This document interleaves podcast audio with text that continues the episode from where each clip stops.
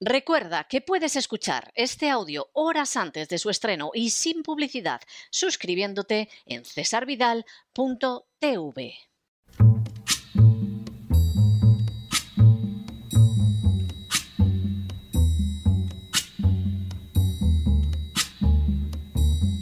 La voz con César Vidal desde el exilio.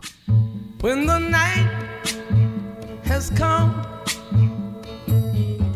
and the land is dark and the moon is the only light we'll see.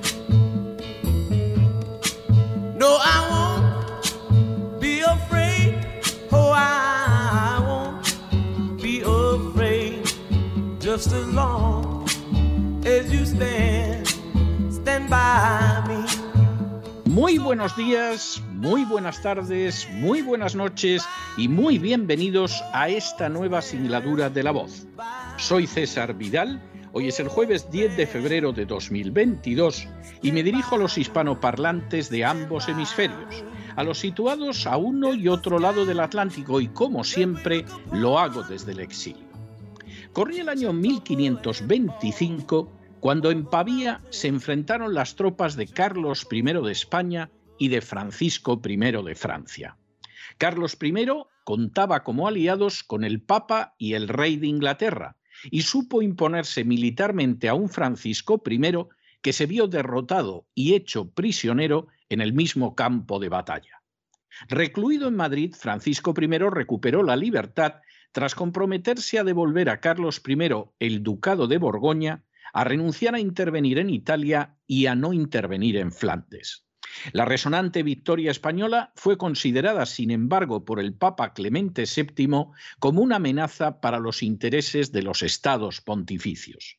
La idea de una España poderosa en Italia le parecía repugnante al papado y en un gesto de la más vil de las traiciones, el Papa Clemente VII decidió acercarse al rey francés Francisco I para atacar a España por la espalda. El rey francés se opuso inicialmente a la idea de una alianza con el Papa, alegando que había empeñado su palabra en Madrid, pero el pontífice le aseguró que no tenía obligación alguna de cumplir con lo pactado con Carlos I. Así, dispensado moralmente por el propio Papa, Francisco I formó en 1526 la Liga de Coñac o Liga Clementina, que agrupaba al papado, a Francia, a Venecia, a Milán y a Florencia. La reacción defensiva de Carlos I de España fue inmediata y en mayo de 1527 sus tropas se encontraban ya a las puertas de la Roma papal. Lo que se produjo a continuación pasaría a la historia como el sacco di Roma o el saqueo de Roma, porque las tropas españolas asaltaron bravamente la ciudad, la saquearon sin excluir las iglesias y el Papa a duras penas salvó la vida huyendo por un pasadizo mientras cubría su cobarde retirada la Guardia Suiza. Aquel acto fue visto por varios españoles de la época como un justo castigo de Dios sobre la corrupción y la traición del papado. Y así quedó recogido, por ejemplo, por Alfonso de Valdés en su diálogo de las cosas acontecidas en Roma y por el sacerdote Francisco Delicado en la Lozana andaluza. Vencido totalmente, el Papa Clemente VII regresó a la alianza con la España la que había traicionado unos meses antes. Las consecuencias de este nuevo paso no se harían esperar. Sometido ahora a Carlos I, el Papa Clemente se negó a conceder al rey inglés Enrique VIII la nulidad de su matrimonio con Catalina de Aragón, tía de Carlos I, lo que acabó provocando el cisma de Inglaterra. Clemente VII había cambiado de bando en consideración a lo que pensaba mejor para los intereses puramente de poder de la Santa Sede. El resultado había terminado siendo una suma de desastres. En las últimas horas hemos tenido nuevas noticias sobre la denominada nueva diplomacia del presidente argentino Alberto Fernández. Sin ánimo de ser exhaustivos, los hechos son los siguientes. Primero, en una jugada que parece contradecir de raíz el enfoque ideológico original del peronismo, el kirchnerismo se sumó en este siglo XXI a la denominada agenda globalista. Segundo, Así, en el año 2010, la presidenta Cristina Fernández de Kirchner impulsó un proyecto de ley de matrimonio homosexual que salió adelante con escaso margen. La ideología de género, propugnada por la agenda globalista, acababa de obtener un sonoro triunfo en la Argentina. Tercero, en el curso de los años siguientes, y de manera más que reveladora, la presidenta Cristina Fernández de Kirchner se reunió en distintas ocasiones con George Soros, una de las figuras visibles de la agenda globalista. Cuarto, de manera bien significativa, el encuentro entre Cristina Fernández de Kirchner y George Soros coincidió en el año 2012 con el hecho de que la Corte Suprema en el caso FAL estableciera por unanimidad que el artículo 86 del Código Penal argentino permitía el aborto en los casos de violación y de peligro para la salud o vida de la mujer o persona gestante. En el mismo fallo, la Corte también le encargó a los poderes ejecutivos nacionales y provinciales la elaboración de protocolos hospitalarios para que las mujeres que desearan abortar en los casos de abortos no punibles no se vieran impedidas de hacerlo por trabas burocráticas. Quinto, en la reunión celebrada entre Cristina Fernández de Kirchner y George Soros en el año 2014, el motivo fue solicitar la ayuda de Soros para que Argentina pudiera sortear la crisis de deuda provocada de manera directa por la ineficacia y la corrupción del kirchnerismo. Sexto, en 2018, con el kirchnerismo fuera del poder, el presidente Macri aceptó también someterse a los dictados de la agenda globalista y presentar un proyecto de legalización del aborto que fue derrotado en el Senado por un margen escaso.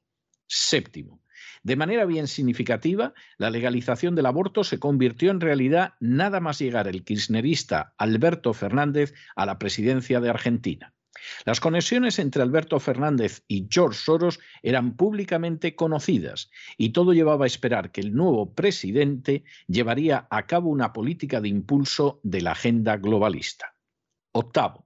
Así, aprovechando la crisis del coronavirus, el 17 de noviembre de 2020, el presidente Fernández envió al Congreso un proyecto de ley sobre el aborto, ingresándola por la Cámara de Diputados con la indicación de darle prioridad con el fin de que pudiera ser tratada en ambas cámaras antes de que concluyera el año.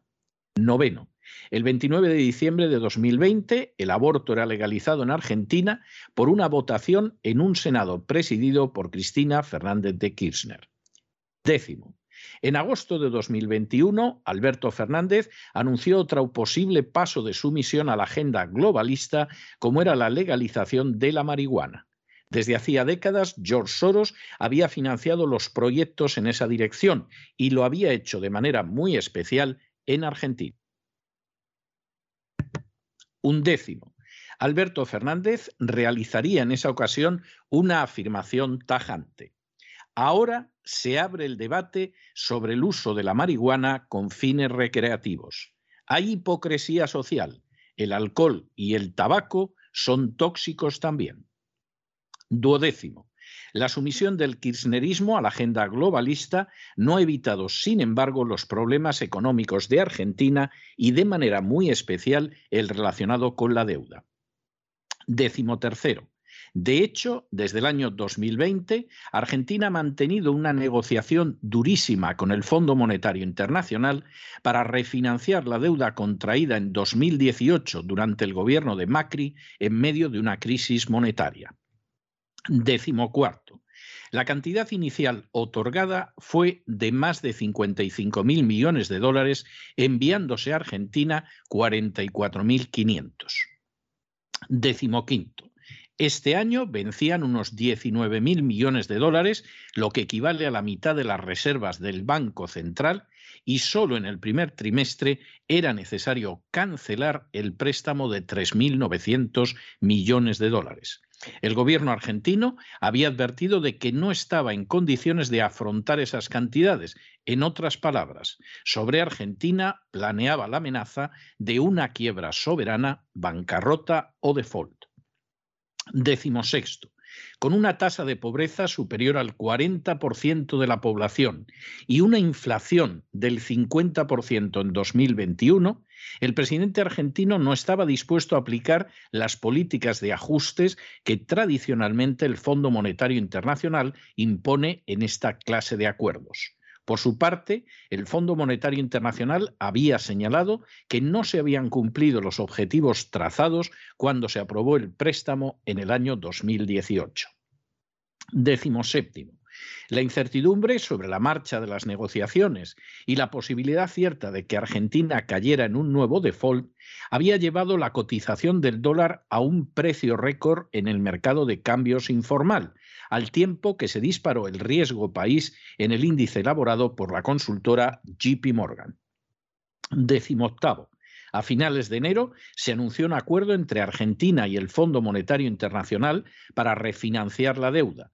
Así, se acordó un programa de facilidades extendidas para refinanciar los vencimientos de los próximos dos años y medio, prácticamente lo que queda del actual mandato presidencial de Fernández. Décimo noveno. En virtud de este acuerdo, Argentina se compromete a cumplir con una meta de déficit fiscal primario del 2,5% del Producto Interior Bruto en el 2022, de un 1,9% en el 2023 y de un 0,9% en 2024. Además, deberá tener una emisión monetaria menor desarrollar políticas de control de precios, controlar la fuga de capitales y aumentar las reservas internacionales. Vigésimo. También en virtud del acuerdo, una misión del Fondo Monetario Internacional visitará Argentina cada tres meses para evaluar el cumplimiento de las metas, tras lo cual se procederá al desembolso de los vencimientos. Vigésimo primero.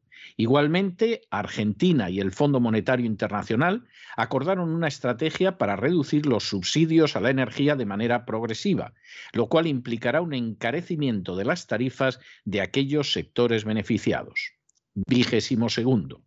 Un día después de la firma del acuerdo, las acciones argentinas que cotizan en Wall Street crecían en promedio un 7%, igual que los títulos argentinos en dólares. De manera semejante, el riesgo país descendía, mientras que el dólar se comercializaba a 213 pesos frente a los 223 pesos de la jornada anterior. Vigésimo tercero. A pesar del acuerdo, existe un claro escepticismo sobre las posibilidades de Argentina de cumplir lo pactado con el Fondo Monetario Internacional. En otras palabras, Argentina solo habría ganado tiempo pero no habría solucionado en absoluto su problema de deuda. Vigésimo cuarto. Sobre ese cuadro general tuvieron lugar las visitas del presidente Alberto Fernández a Rusia y a China vigésimo quinto. En la visita a Rusia, Alberto Fernández agradeció a este país que le hubiera proporcionado vacunas contra el coronavirus cuando el mercado era prácticamente inaccesible para Argentina, pero de manera muy especial cargó contra el Fondo Monetario Internacional que a su juicio está excesivamente controlado por los Estados Unidos. Vigésimo sexto. Por añadidura, el presidente Fernández le dijo al presidente Putin, tenemos que ver la manera en que Argentina se convierta en puerta de entrada de Rusia en América Latina de un modo más decidido. Vigésimo séptimo. Semejante afirmación vino, seguida por un viaje a China, en la actualidad el socio comercial principal de Argentina, con la finalidad de acelerar las inversiones chinas en proyectos de infraestructura. Esos proyectos incluyen centrales hidroeléctricas y nucleares y desarrollos en energías renovables. Y vigésimo octavo, de mayor relevancia fue el anuncio de la incorporación de Argentina a la iniciativa de la Franja y la Ruta de la Seda del siglo XXI, la gran apuesta geopolítica de China para expandir su influencia a escala mundial. El giro político llevado a cabo hace apenas unos días por Alberto Fernández, acercándose a Rusia y a China, ha sembrado el desconcierto en las cancillerías, ha creado el malestar en Washington porque transcurría en medio de la crisis de Ucrania y ha provocado las interpretaciones más diversas. Sin embargo, a pesar de todo, las piezas parecen encajar con facilidad. El kirchnerismo, al igual que otros movimientos de la izquierda, pero también de la derecha en Hispanoamérica, decidió arrojar su suerte con la agenda globalista al menos desde inicios del presente siglo XXI. El pacto era obvio. Argentina se convertiría en un protectorado de la agenda globalista y seguiría sin rechistar sus consignas, entre otras las relacionadas con la ideología de género, el calentamiento global e incluso la legalización de la marihuana. A cambio, la fuerza política dominante podría mantenerse en el poder, convirtiendo la nación en su rancho personal dispuesto para la explotación más corrupta. El acuerdo, en teoría, favorecía a ambas partes. Efectivamente, Argentina perdía empujones su independencia, su soberanía y su libertad en favor de la agenda globalista, y a cambio sus gobernantes podían prolongarse indefinidamente en el poder y vivir de las riquezas nacionales que no se llevaran antes los agenda globalistas. Así, Cristina Fernández de Kirchner fue avanzando en el terreno de la ideología de género mientras el magnate Soros le daba palmaditas de afecto en la espalda. Su desplazamiento del poder por Macri podría haber implicado un cambio, pero Macri, una versión argentina de Mariano Rajoy, no solucionó los problemas pendientes de la nación e incluso le añadió otros. De manera totalmente previsible y que anunciamos en este mismo programa, el kirchnerismo regresó al poder. Nuevamente, la sumisión a la agenda globalista se puso en funcionamiento con legislaciones como la referente al aborto e incluso se anunció la próxima legalización de la marihuana de acuerdo a los planes y la financiación de George Soros. Este enfeudamiento con la agenda globalista no revirtió en beneficios para Argentina, pero tampoco en los que seguramente esperaba el kirchnerismo. Las negociaciones del Fondo Monetario Internacional para enfrentarse con el sempiterno problema de la deuda se han saldado con una breve ganancia de tiempo, pero con la perpetuación, que no la solución, del más que grave problema. En resumidas cuentas, la sumisión a la agenda globalista no ha aportado nada positivo a la Argentina, pero tampoco a un kirchnerismo que ansía perpetuarse en el poder. De repente, como pasó con el Papa Clemente VII, Alberto Fernández parece haber llegado a la conclusión de que merece la pena abandonar el sometimiento a la agenda globalista y buscar otro tipo de alianzas internacionales. Así, frente al sistema hegemónico de una agenda globalista que anuncia que para el año 2030 no tendremos nada y seremos felices, el presidente argentino ha soldado la alianza con la ruta de la seda que consagraría la hegemonía china, una hegemonía que muy posiblemente considera más lejana y menos opresiva que la de la agenda globalista.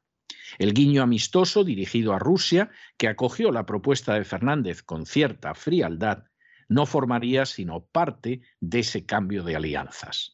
Sin duda, la lección es imposible de ocultar. La agenda globalista implica un régimen tan opresor para las, naciones que la aceptan que a fin de cuentas nada de lo que pueda ofrecer compensa ni de lejos lo mucho que les quita en términos de soberanía, libertad, independencia y prosperidad.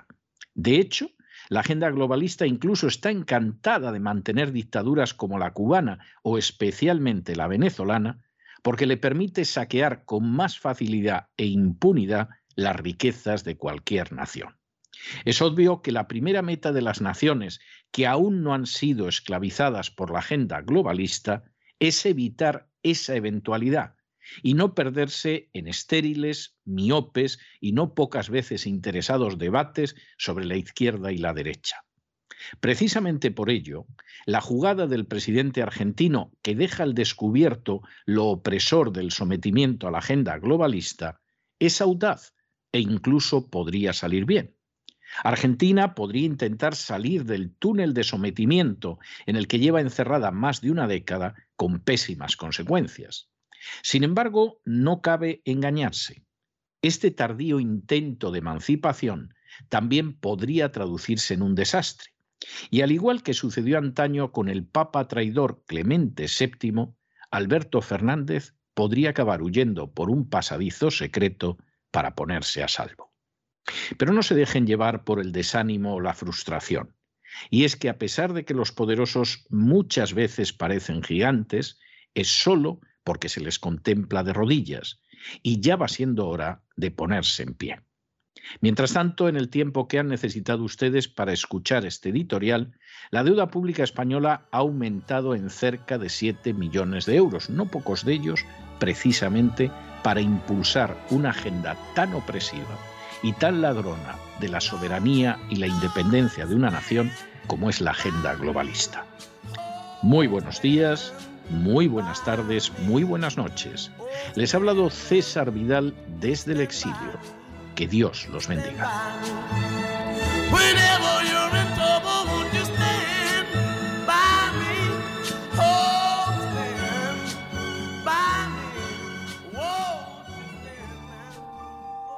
Esta sección está patrocinada por crowdfunding con el siguiente mensaje.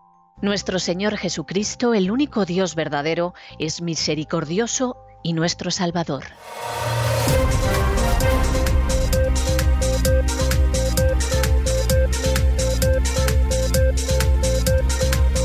Las noticias del día. Estamos de regreso después de ese editorial que hemos dedicado a esta nueva diplomacia del presidente de la Argentina, que ha dejado a la gente absolutamente pasmada pero que tiene bastante lógica, tiene bastante lógica sobre la base de que uno sepa sobre qué raíles discurre la política en el mundo en estos momentos. Si alguien piensa que estamos en la época de la Guerra Fría, pues claro, te quedas traspuesto y dices, pero bueno, ¿aquí qué pasa? Pero si en realidad, si en realidad uno sabe que en estos momentos la lucha en este mundo es entre patriotas y globalistas, y que lamentablemente los globalistas de demócratas no tienen nada salvo la vestimenta, que muchas veces no oculta las vergüenzas totalitarias, pero que los patriotas a veces son demócratas y a veces no lo son por aproximación, pues claro, hay gente que se pierde. Siguen la Guerra Fría, como si todavía estuviéramos pues hace 30 años, más de 30 años. Bueno, pues a ver si la gente se recicla, estudia un poco, se prepara ve el gran reseteo, escucha la voz y se entera del mundo en el que vive. Cuando uno conoce el mundo en el que vivimos, ese mundo que cambia, como se titulaba un libro mío que apareció en la época ya del coronavirus, uno sabe que en el caso de Argentina, como en general en Hispanoamérica, se ha sufrido desde hace décadas una ofensiva de la agenda globalista feroz en la última década para convertir a todas las naciones de Hispanoamérica en simples protectorados, en simples colonias de la agenda globalista.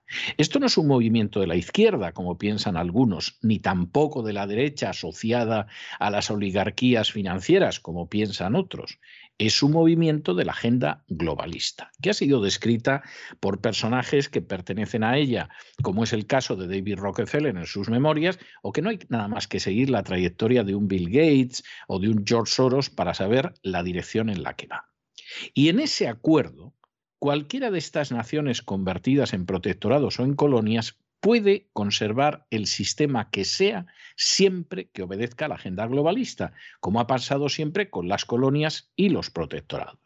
Cuando los británicos controlaban la India, no necesitaban ocupar toda la India militarmente, no necesitaban privar de su poder a todos los príncipes, nababs o rajas que existían en la India, todo lo contrario, les dejaban una autonomía interna enorme y eso sí, tenían que someterse al imperio británico. Y aquí sucede lo mismo.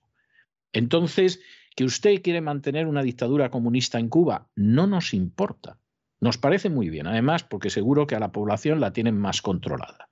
Pero Díaz Canel, que ha cambiado eh, ha cambiado hasta la Constitución para admitir la ideología de género y que ahora pretende meter a martillazos la ideología de género en las escuelas, pues evidentemente aparece en televisión y dice que él apoya la Agenda 2030. Y los tontos que se creen que vivimos en la época de la Guerra Fría y que no saben qué es la Agenda 2030 y que dicen, hombre, será democrática, ¿no? Porque lo mismo en España aparece el rey con el pin de la Agenda 2030 que Pedro Sánchez, que es del Partido Socialista, que Pablo Casado, que es del Partido Popular, pues dicen, anda, lo mismo hasta se están democratizando en Cuba. No, hijo, no. La dictadura cubana, a cambio de someterse a la Agenda 2030, puede seguir así hasta el fin de los tiempos. Y, por supuesto, eso pasa con todo tipo de régimen. En el caso de Argentina, quien lo captó desde un principio fue el kirchnerismo. Y Cristina Fernández de Kirchner se reunía con frecuencia con Soros y, claro, aparte de mantenerse en el poder, lo que pedía era que le ayudara a salvar obstáculos en el 2014, que es que este país va a quebrar. Échanos una mano, Georgie. Y claro, cuando en un momento determinado Macri no hizo nada, porque cuando él se definió como que quería hacer la política de Rajoy, seguramente no sabe hasta qué punto dijo la verdad y mostró la misma cobardía y la misma inoperancia que Mariano Rajoy. No podemos decir que fuera un traidor como Rajoy, porque eso sería injusto, pero en términos de cobardía e inoperancia, la misma que Rajoy. Y dejó el país como lo dejó, y por lo tanto era previsible que quien iba a llegar al poder era el kirchnerismo, como anunciamos. Igual que en España era previsible que al final quien volvía a la Moncloa era el Partido Socialista, apoyado por quien fuera, pero el Partido Socialista. El actual presidente argentino continúa la política de sumisión a la agenda globalista. Lo primero que hace impulsar el aborto a los pocos meses anuncia que hay que legalizar la marihuana, etcétera, que es algo en lo que Soros se ha gastado, pero un auténtico platal en Argentina. En el sentido de que si en Argentina eso funciona, pues bueno, ya todo el mundo lo va a acabar aceptando en Hispanoamérica. Pero de pronto, en un momento determinado, después de someterse de la manera más servil a la agenda globalista, el presidente argentino necesita una ayuda porque el país va a ir a la quiebra, va a ir a la bancarrota, va a ir al default. ¿Y con qué se encuentra? Pues que esa ayuda no. El Fondo Monetario Internacional le aprieta las tuercas como siempre. Argentina firma unas condiciones que desde luego si las llega a cumplir este gobierno, bueno, eso va a rayar con lo paranormal como mínimo y a lo mejor hasta con lo milagroso. Y en ese momento Alberto Fernández se hace un razonamiento que tiene su lógica. Aquí nos estamos sometiendo a la agenda globalista desde hace años. Nosotros hemos cumplido con todo lo que nos han dicho, hasta hemos anunciado que vamos a legalizar la marihuana y la producción de marihuana. Y estos hijos de Satanás no nos dan lo que nosotros pensábamos. Es más, es que con el Fondo Monetario Internacional aquí más o menos llego yo a final de mandato, pero después a saber lo que puede suceder. Y en ese momento, Alberto Fernández dice, bueno, bueno, pues, pues vamos a ver, porque a lo mejor para mantenernos en el poder y salvar la situación de Argentina, lo mismo tenemos que cambiarnos y pasarnos a otro bando.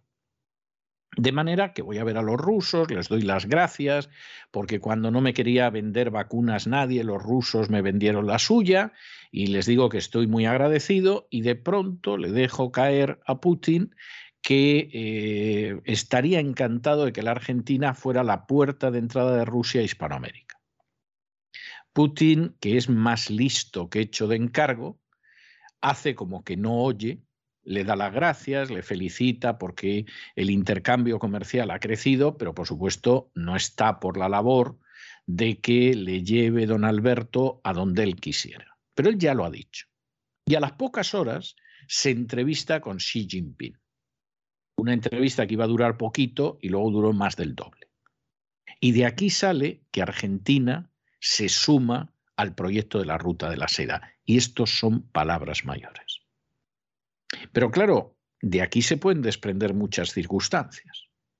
Primero, no se sometan ustedes a la agenda globalista porque ya han visto ustedes en lo que ha acabado la Argentina, pidiendo a los chinos que les salven de las consecuencias de la agenda globalista.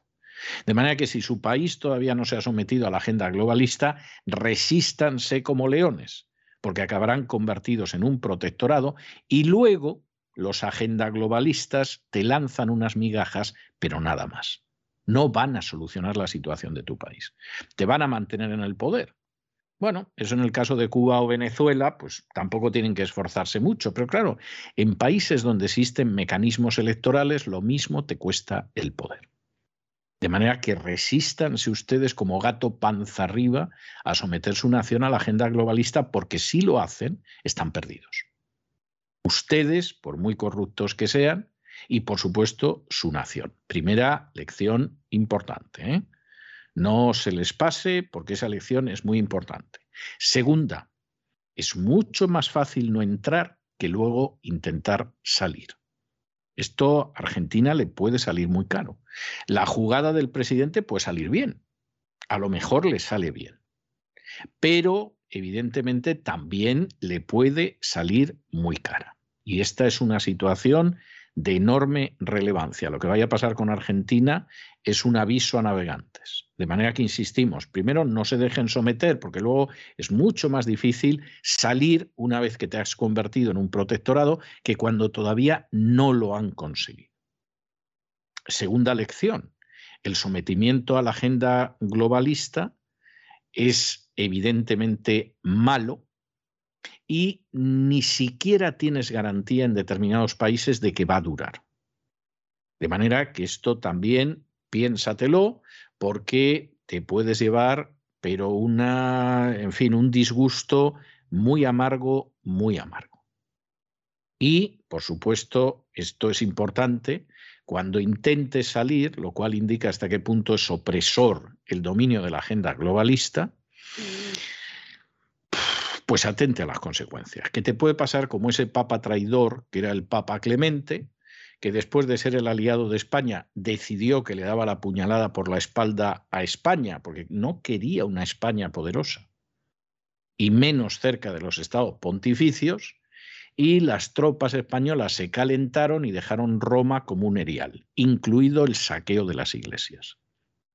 Y con los autores de la época diciendo que aquello era el justo juicio de Dios porque la Roma papal, aquello era pero una alcantarilla de lo más apestoso y de lo más corrupto. De manera que hay que reflexionar en el caso de Argentina, insistimos, lo mismo le sale bien, que es difícil, ya por el tiempo que Argentina lleva sometida a la agenda globalista, lo mismo le sale muy mal, y en cualquier caso, si una nación no ha entrado, mejor que no entre porque las consecuencias son terribles, como muestra el caso de Argentina. Y ahora empezamos con las noticias que eh, ya saben que iniciamos siempre con un segmento de España. Bueno, la primera noticia es tremenda, tremenda. La Guardia Civil revela contactos del entorno de los presos de la organización terrorista ETA y de la administración de la Secretaría General de Instituciones Penitenciarias para otorgar tratos de favor a los terroristas que están en prisión. Por si esto fuera poco, la Guardia Civil además ha sacado a la luz que la comisión a favor de los presos, los presos son los terroristas de ETA que están en prisión, está encubriendo homenajes precisamente a esos terroristas bajo el lema del Día de la Solidaridad. Con lo cual, homenajeamos a asesinos que en otros países ya se habrían deshecho de ellos y no estarían dedicando una parte del presupuesto a tenerlos en prisión, y lo hacemos de tal manera que no haya denuncias. Y claro, aquí por supuesto, pues hay gente que ha puesto el grito en el cielo y que en estos momentos, porque el informe no es pequeño, ¿eh? el informe son 429 páginas, eso es un texto verdaderamente mollar, en medio de esta situación que es absolutamente bochornosa, bochornosa, el Comité Ejecutivo Nacional de la Asociación Profesional Justicia para la Guardia Civil, JUCIL, que es la asociación mayoritaria dentro de la Guardia Civil, ha pedido al Ministerio del Interior que aclare ese escándalo de los contactos del gobierno social comunista de Pedro Sánchez con eh, los miembros de la banda terrorista ETA. Y de hecho, pues claro, los partidos en la oposición piden la dimisión del ministro del Interior, Fernando Grande Marlasca, que es un personaje que tendría que haber desaparecido de la política hace mucho tiempo, es, es de lo más escandaloso en un gobierno que deja mucho que desear, pero esto muestra hasta qué punto la política al final no se hace por el bien común. El bien común exigiría la memoria, la dignidad y la justicia para las víctimas de la organización terrorista ETA. El bien común exigiría que los terroristas de la organización terrorista ETA, pues efectivamente cumplan con su condena, porque además, tal y como es la legislación española, al final un multiasesino, un poliasesino, acaba siendo, acaba pagando por cada homicidio, por cada asesinato, pues del orden de un año y pico, dos años en prisión, lo cual es verdaderamente terrible. Y en ese sentido hay un desprecio por la justicia y por el contrario hay una sumisión a lo que deseen las castas privilegiadas. Lo que dice la Guardia Civil tiene toda la razón del mundo. Lo que dicen las organizaciones de víctimas del terrorismo y de familiares de esas víctimas tienen toda la razón del mundo.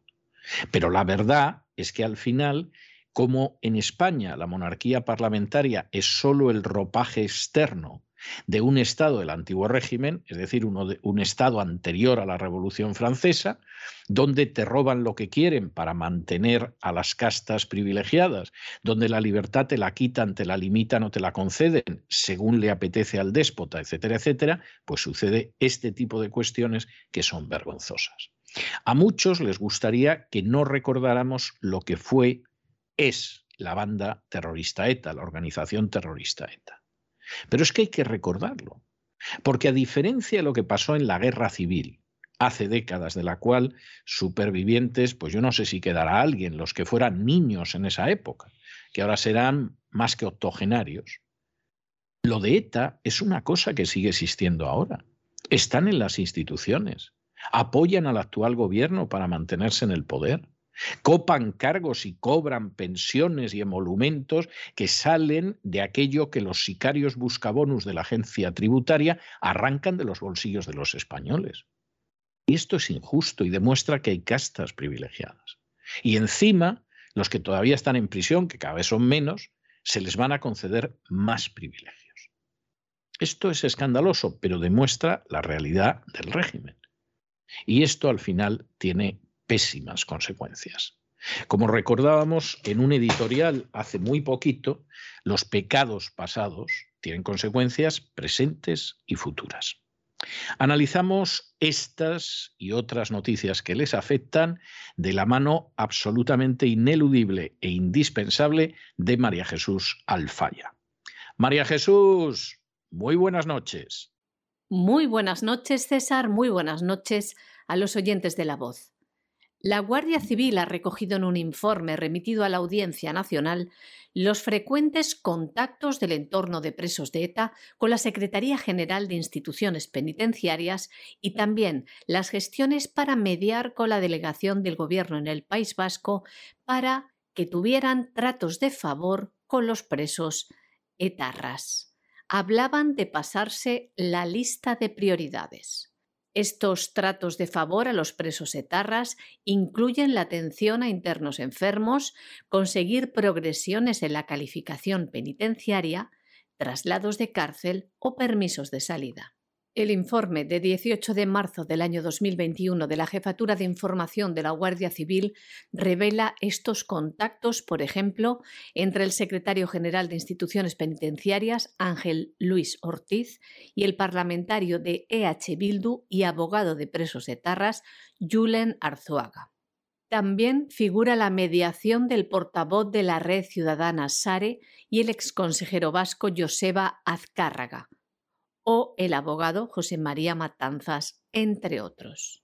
Entre las conversaciones intervenidas tras una operación de la Guardia Civil contra la organización de los Onguietorri, figura un texto del propio Ángel Luis Ortiz, secretario general de Instituciones Penitenciarias, en respuesta a Julen Arzuaga. Hablaban sobre la situación del preso enfermo Aitzol Gogorza, y decía cosas como estas. Estimado Julen, le dice el responsable de prisiones antes de informarle del programa de tratamiento individualizado que en cuanto sea aprobado por el juzgado permitirá su traslado al hospital de Donostia. En el informe de la Guardia Civil de 429 páginas se analizan las conversaciones de WhatsApp entre los integrantes de la Comisión a favor de los presos, entre los que forma parte el veterano exdirigente Tarra Antonio López Ruiz Cubati. Los investigadores han avisado al Juzgado Central de Instrucción número 6 de la Audiencia Nacional, a cargo de la investigación de los y Torri, del trabajo de supervisión que López Ruiz y su entorno mantienen sobre los presos de ETA, teniendo programados de antemano encuentros, entrevistas con algunos de ellos, aprovechando sus permisos carcelarios. La Guardia Civil cree que la comisión a favor de los presos está compuesta al menos por Antonio López Ruiz, Ollana Garmendia Marín, Carlos Saiz de Guilaz Murguiondo, Rufino Echevarría Arbelaiz y Joaquín Urain Larrañaga. Además, la Guardia Civil resalta los vínculos con el colectivo de presos etarras EPPK y la influencia dentro de la dinámica calera-calera. El informe dice lo siguiente realmente conforman una estructura organizada a través de la cual desempeñan sus funciones relacionadas con los presos de ETA.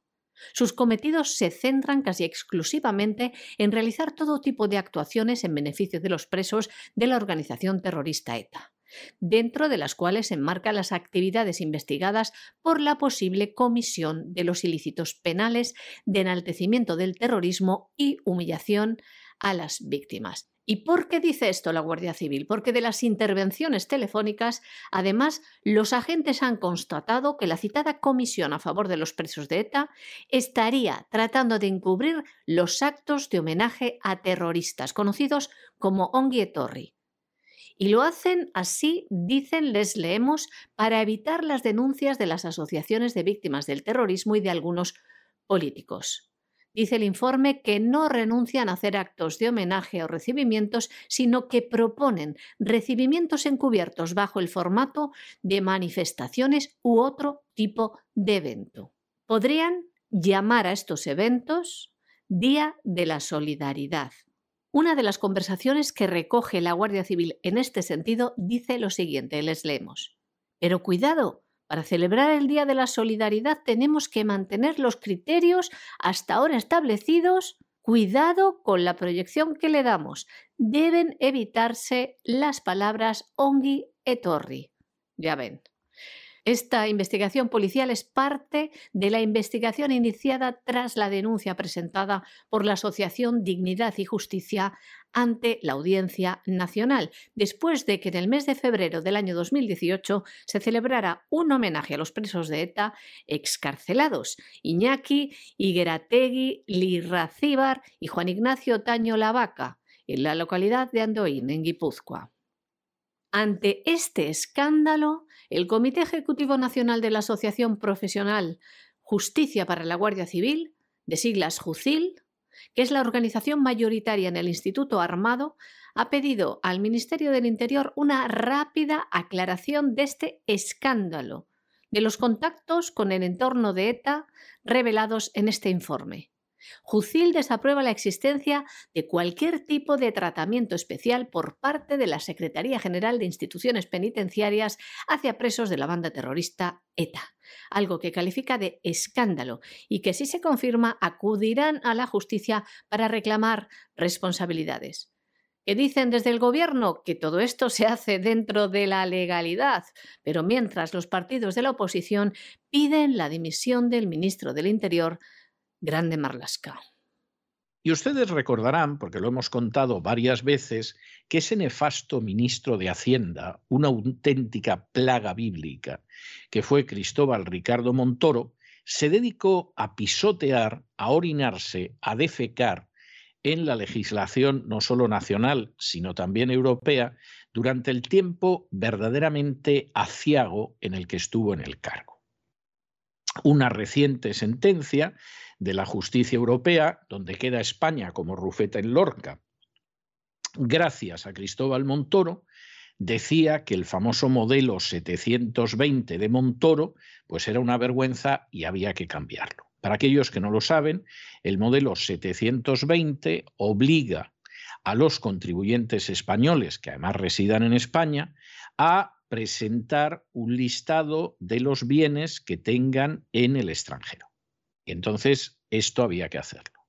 Montoro se inventó que esto no prescribía, esto que es una simple falta administrativa, no prescribía nunca, como el delito de genocidio o los delitos de crímenes contra la humanidad, planteó unas sanciones que eran salvajes y tiró para adelante. Cuando en un momento determinado, quien ahora se dirige a ustedes, realizó una entrevista a un altísimo, altísimo, altísimo cargo de la agencia tributaria y le dijo, bueno, pero es que esto es inconstitucional, es que esto es un disparate, etcétera. El otro dijo, posiblemente, pero nosotros obedecemos órdenes. Pues eres un hijo de Satanás como lo era Adolf Eichmann. Porque efectivamente tu criterio no es la legalidad, ni el servicio público, ni ser un, un funcionario digno. Tu criterio es el de un nazi. Yo obedezco órdenes.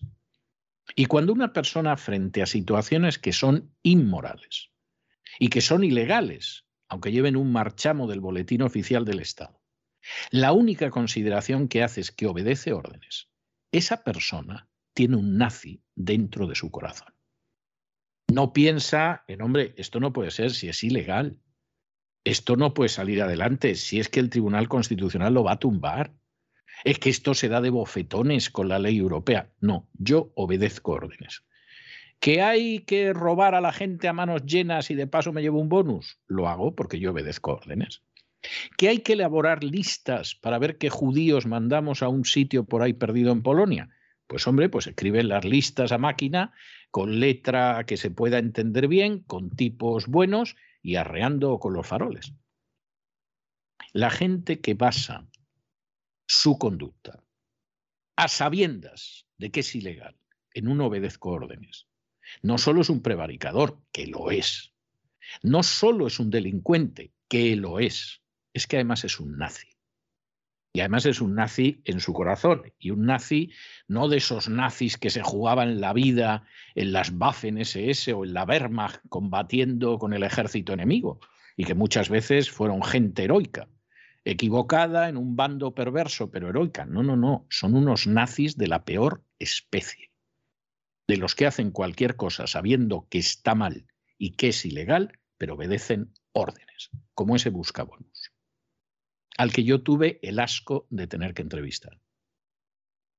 ¿Qué pasa con esto? Pues que como eh, finalmente el Tribunal Europeo ha dicho que no puede ser, pues el Ministerio de Hacienda ha tenido que inventarse un nuevo 720.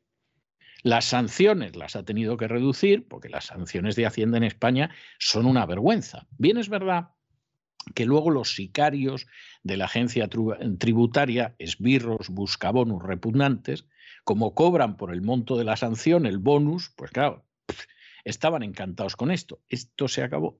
Las sanciones hay que reducirlas porque lo ha dicho la justicia europea y además esto prescribe a los cuatro años como cualquier deuda con Hacienda. Luego, tú puedes tener una deuda prescrita con Hacienda y lo mismo te sacan en la lista de morosos, que es otra de estas monstruosidades que salió de la mente de Cristóbal Montoro. Pero no hay manera que te cobren. Eso ha prescrito a los cuatro años y usted verá lo que hace. ¿eh? Pida usted lo que quiera, pero aquí no, no hay nada que hacer. Con lo cual, al final, al final, desde luego, esto que algunos fiscalistas denominaron arma de destrucción masiva, que ha dañado a muchos medianos ahorradores residentes en España, con la excusa de luchar contra el fraude fiscal, magnífica, magnífica definición de esta monstruosidad, de ese miserable moral, no digamos ya de gran, gran defraudador del respeto a la ley, que fue Cristóbal Montoro, pues esto se acaba. La normativa sigue siendo una normativa injusta, pero el golpazo que le han dado es de campeonato. Y el dinero que va a tener que devolver Hacienda, terrible. Perdón, me he equivocado. El dinero no lo va a devolver Hacienda. El dinero se lo van a sacar a ustedes de los bolsillos, los esbirros busca bonus de la agencia tributaria para devolverlo. Sí, porque al final no nos engañemos. ¿Quién paga todas estas ilegalidades, estas inmoralidades, estas inconstitucionalidades? por vosotros, queridos niños. Tras la sentencia del Tribunal Superior de Justicia de la Unión Europea, que daba un varapalo a la Hacienda española en relación a la declaración de bienes en el extranjero que hace ahora Hacienda para cumplir con Europa, maquillar el conocido como modelo 720 puesto en marcha por Cristóbal Montoro. El Gobierno, según cuentan, ha aprovechado la tramitación en el Senado de la Ley del Impuesto de Sociedades y el texto refundido de la Ley del Impuesto sobre la Renta de No Residentes, aprobado mediante Real Decreto el pasado mes de marzo, para introducir a través del Partido Socialista un conjunto de enmiendas que adecúen la declaración de bienes y derechos en el extranjero tras la sentencia del Tribunal de Justicia de la Unión Europea. ¿Y qué ha hecho la Montero? Pues reducir sanciones y poner un plazo de prescripción de cuatro años. Ahora los cambios introducidos por Hacienda suponen aplicar a esta norma las sanciones y los plazos de prescripción contemplados en la Ley General Tributaria, por lo que el delito derivado del modelo 720 prescribirá los cuatro años como es habitual en los delitos fiscales y las sanciones no podrán superar el 50% de la cuota defraudada de acuerdo con el régimen general de la citada norma. Las enmiendas introducidas para modificar la declaración de bienes en el extranjero se aprobaron ayer en la Comisión de Hacienda del Senado y previsiblemente pasarán a pleno la próxima semana, donde serán ratificadas para su posterior aprobación en el Congreso. Por tanto, los cambios entrarán en vigor en pocas semanas y afectarán, según precisa una de las enmiendas, a los periodos impositivos iniciados desde el 1 de enero del año 2020 y que no hayan concluido aún.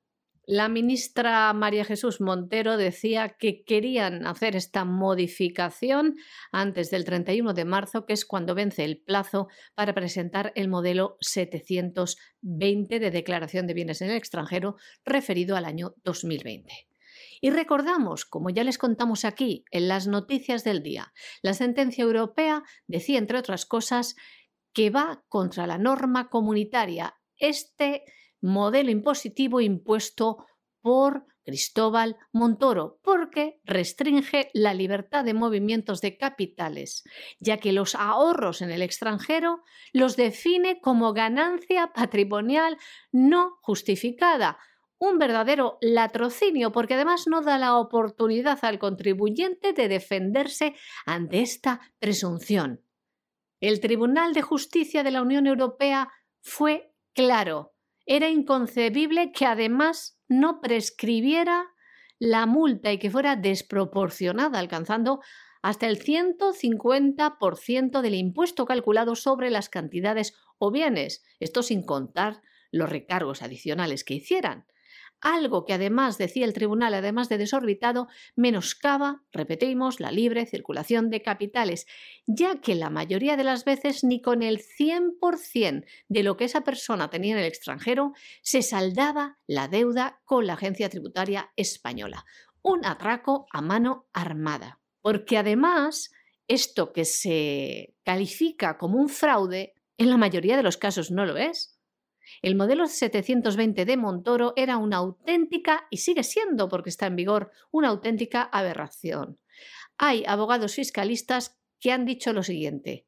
Lo han denominado un arma de destrucción masiva que ha dañado a muchos medianos ahorradores residentes en España con la excusa de luchar contra el fraude fiscal. Palabras del abogado Alejandro del Campo. Bueno, bueno, bueno, esta noticia seguramente luego don Lorenzo Ramírez nos contará algo, pero no tiene desperdicio. Estamos en Hispanoamérica, nos vamos a México, país maravilloso donde los haya. Es una pena que funcione como funcione, porque el país es verdaderamente fantástico, pero ha aparecido el presidente mexicano, AMLO, eh, ya saben, Andrés Manuel López Obrador, y resulta que hoy le ha tocado a España. Y entonces, primero ha dicho que, se van a suspender las relaciones diplomáticas con España.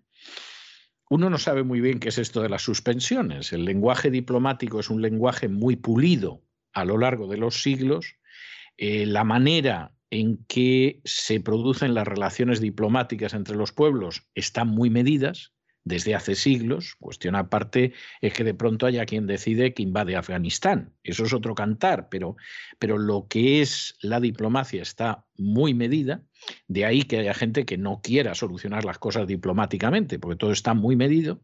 Es verdad que las furcias mediáticas de diplomacia no suelen entender nada y no saben lo que es el mundo del derecho internacional público, pero en cualquier caso, eso de suspender las relaciones con España, pues no tiene sentido. Es decir, o rompes las relaciones o llamas a consultas al embajador mexicano en Madrid para mostrar tu malestar, o convocas al embajador español en México y le lees una nota de protesta. Estos son los mecanismos habituales. Pero eso de, de momento suspendemos las relaciones porque no nos piden perdón por la conquista. No será a ti, que eres un descendiente de españoles en segunda generación. O sea, eh, pues yo qué sé, hay otros políticos mexicanos que no cabe la menor duda de que, de que son indígenas, por lo menos en un porcentaje muy alto, y pueden considerar que no tienen nada que ver con España, aunque no hablen un lenguaje indígena y se expresen en español, pero bueno, se pueden sentir identificados, pero en el caso de López Obrador, pero si es que tienen más sangre española que, seguramente mucha de la gente que vive en España. Entonces, claro, de entrada, ya que sepan ustedes que aquí no nos quieren lejanamente eh, pedir perdón por todo el daño que hicieron durante la conquista, etcétera, etcétera, vale. Esta es la parte folclórica, etcétera, etcétera. Pero ahora viene la parte que no es folclórica y es que ha salido AMLO diciendo que hay una serie de empresas como Repsol, como Iberdrola, etcétera, etcétera, empresas españolas que se han dedicado a pagar sobornos, que además se dedican a saquear el país, etcétera, etcétera, etcétera. Y aquí la cosa es más seria. Porque ya no es decir que vino Hernán Cortés y hay que ver, tenía un harén de Indias Hernán Cortés, o se llevó lo que quiso, o le quemaron los pies al pobre azteca para sacarle todo lo que pudieron. Sobre eso se puede discutir y a estas alturas, a 500 años de distancia, pues la verdad es que es discutible que eso pueda marcar la política de ninguno de los dos países. Pero aquí la cosa va más seria. Aquí es decir, no, no, es que aquí hay empresas por cierto, alguna de algún opus deísta, que mantienen unas relaciones con nosotros que no son equitativas. Y esas empresas, evidentemente, esto no puede ser. Y mientras esto siga siendo así, pues no seguimos siendo amigos, aunque el principal socio europeo de México sea precisamente España. Lo cual es, es serio. Hay un momento de la intervención de López Obrador en la que después de hablar de la conquista y todo lo demás y, la, y el robo, la falta de honradez, la corrupción de las empresas españolas a día de hoy, después de decir todo esto, hay un momento en que como de pasada hace una referencia a los bancos, como diciendo de los bancos ahora no voy a hablar, ¿eh? ahora no voy a hablar. Pero pero ojo, ojo el de la tercera fila, Fernández, que te estoy viendo y aquí se está rifando una bofetada y tú estás comprando todas las papeletas. Y me imagino que algún banco como el BBVA, que es un banco mexicano en estos momentos, por volumen de negocio, es un banco mucho más mexicano que español, pues estarán tentando la ropa. A todo eso, ¿cuál es la respuesta del gobierno español? Bueno, pues hombre, si el gobierno español tuviera una cierta dignidad y la diplomacia española funcionara, ninguna de las dos cosas lamentablemente se corresponden con la realidad, pues algo hubieran hecho. Pero sale el ministro de Asuntos Exteriores diciendo, pero si no hemos hecho nada, ¿para que nos digan esto? Pero si realmente, pero, pero ¿qué hemos hecho? Claro, esto es absolutamente bochornoso. Esto a Putin no se lo hace. Luego puede usted pensar lo que quiera de Putin. Le puede parecer Lucifer encarnado o le puede parecer un genio político. Pero esto seguro que no se lo hace. Ni siquiera la primera potencia mundial. No voy a decir ya México hacia España, no. Estados Unidos de pronto decide que va a expulsar a 10 diplomáticos rusos de la Embajada de Washington e inmediatamente Rusia es, expulsa de la Embajada Americana en Moscú por lo menos el mismo número de diplomáticos y como se descuiden el doble o el triple. Y uno ya, pero no pretenderá usted, sí, porque si efectivamente las relaciones internacionales no te haces respetar, no te van a respetar. Porque este mundo es un mundo muy duro. No es el que quisiera mamá que te encontraras cuando sales fuera. Es el mundo de las realidades, de intereses contrapuestos, del tira y afloja, de no te acerques que te doy. Y si en un momento determinado el presidente de México, al que nadie ha respondido durante todos estos meses, efectivamente dice esto, y lo único que sabe decir el ministro de Asuntos el ministro de Plazas y Jardines, es que el gobierno de España no ha hecho ninguna acción que pueda justificar esta declaración, pues evidentemente mal, muy mal va la diplomacia española. El presidente mexicano Manuel López Obrador en su declaración mañanera ha afirmado que de momento frena, paraliza las relaciones con España, lo que decía no significa romper lazos diplomáticos. El motivo está harto de que los españoles traten a los mexicanos como conquistadores y les sigan robando. En tres sexenios seguidos en los que México decía ha salido perdiendo, nos saqueaban. Vamos a escuchar parte de esta declaración del presidente mexicano. Es el caso de las empresas españolas, que ahora no es buena la relación y eh, a mí me gustaría que este, hasta nos tardáramos en que se normalizara para em, hacer una pausa que yo creo que nos va a convenir a los mexicanos y a los españoles, desde luego al pueblo de México y al pueblo de España, hacer una pausa en las relaciones, porque era un contubernio arriba, una promiscuidad económica, política, en la cúpula de los gobiernos de México y de España,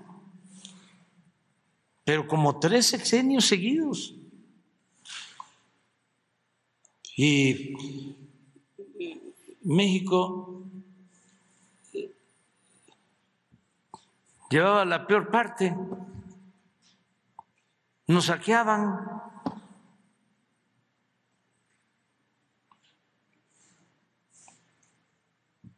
Entonces, vale más darnos un tiempo, una pausa. A lo mejor ya cuando cambie el gobierno, ya se restablecen las relaciones y yo desearía, ya cuando ya no esté yo aquí, de que no fuesen igual como eran antes. No, no, no, no, no, no, para nada. Es nada más irnos despacio. Ya lo dije, una pausa. Nos conviene, nos conviene este, una pausa, un tiempo Además, AMLO arremetió contra empresas españolas como Repsol y Iberdrola, a quienes acusa de haber pagado en el pasado sobornos a cambio de contratos con la complicidad de los gobiernos de España y de México. Críticas a Iberdrola que también se han intensificado en medio del trámite legislativo de una reforma impulsada por el presidente mexicano que prevé ampliar el control estatal en el sector eléctrico. Tras la llegada de López Obrador a la presidencia en diciembre del año 2018, las relaciones de México con España se tensaron debido a que, además, el presidente reclamaba por la violencia ejercida durante el periodo de la conquista, el periodo colonial. Pero hay que decir que España es el primer socio comercial europeo de México con un intercambio de cerca de 10.000 millones de euros anuales. según estimaciones oficiales del año 2020. Además, tiene un crecimiento promedio del 15% al 20% anual, favorecido por el Tratado de Libre Comercio y Asociación Económica entre la Unión Europea y México de julio del año 2000. En esta relación comercial, según datos de ICEX, los productos más exportados de España a México corresponden a máquinas y aparatos eléctricos, vehículos y automóviles y aparatos y materiales eléctricos. Por otro lado, entre los principales productos que España importa al país azteca destacan los combustibles y los aceites minerales, con más de la mitad del total registrado en los últimos años.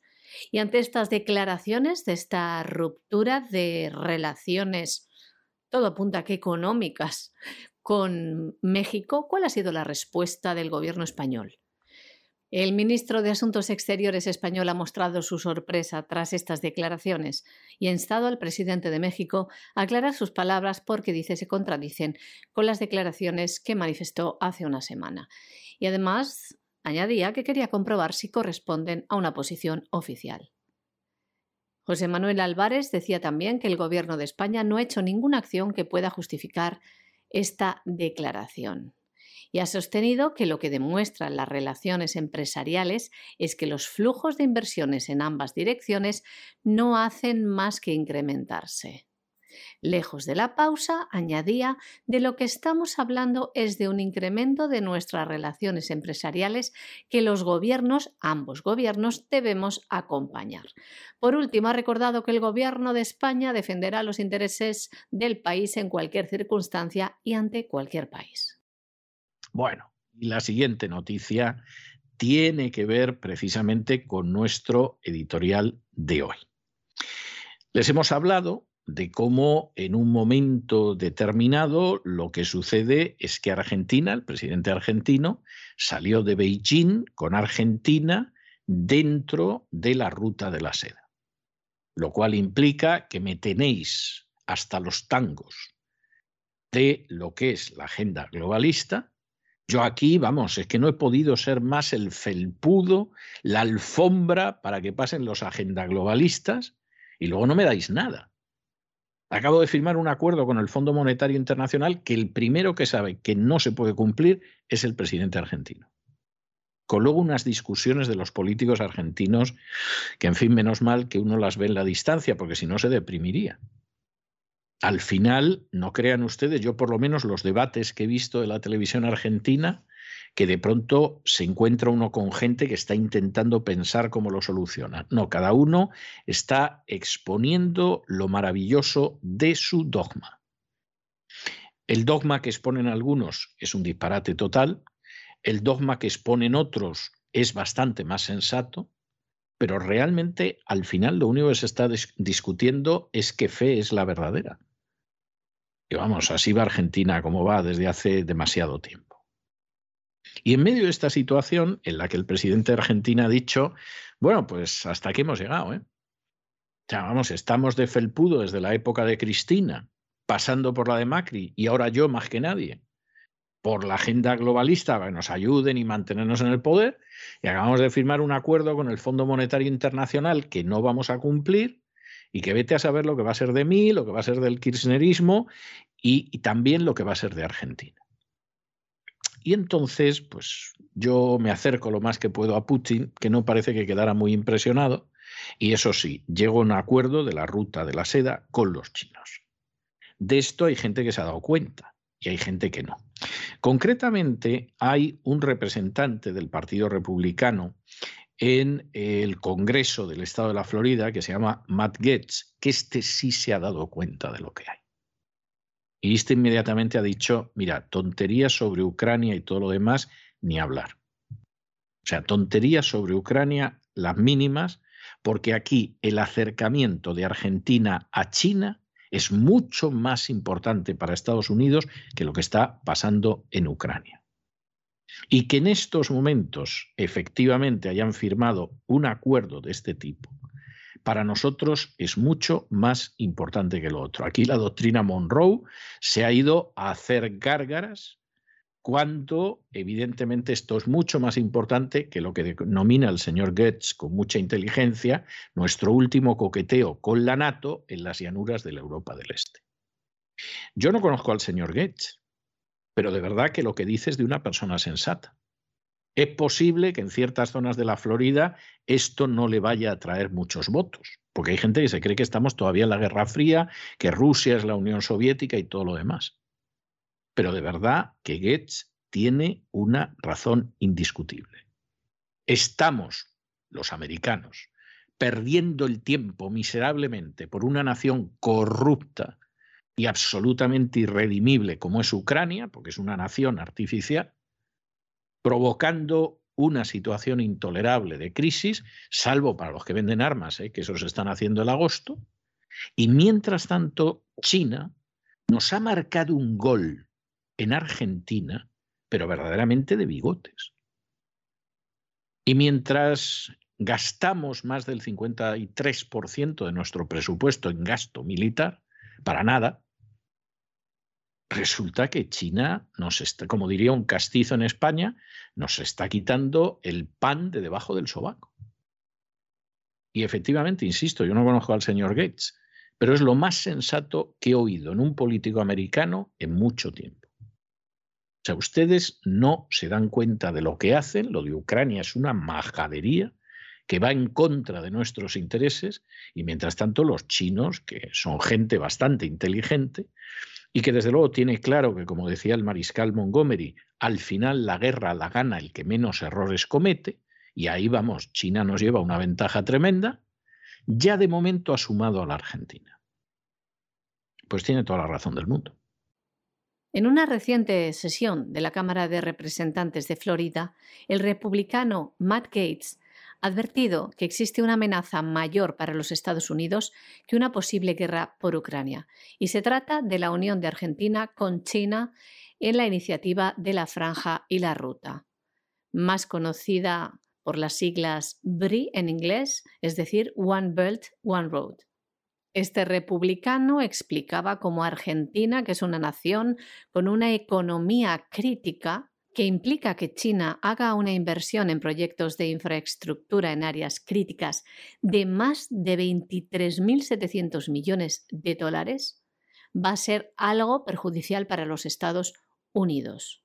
Y decía así, el costo para China fue de 23.700 millones de dólares, tan solo una fracción comparada con el billón con B de dólares que nuestro país ha gastado para construir democracias con tierra y sangre en el Medio Oriente.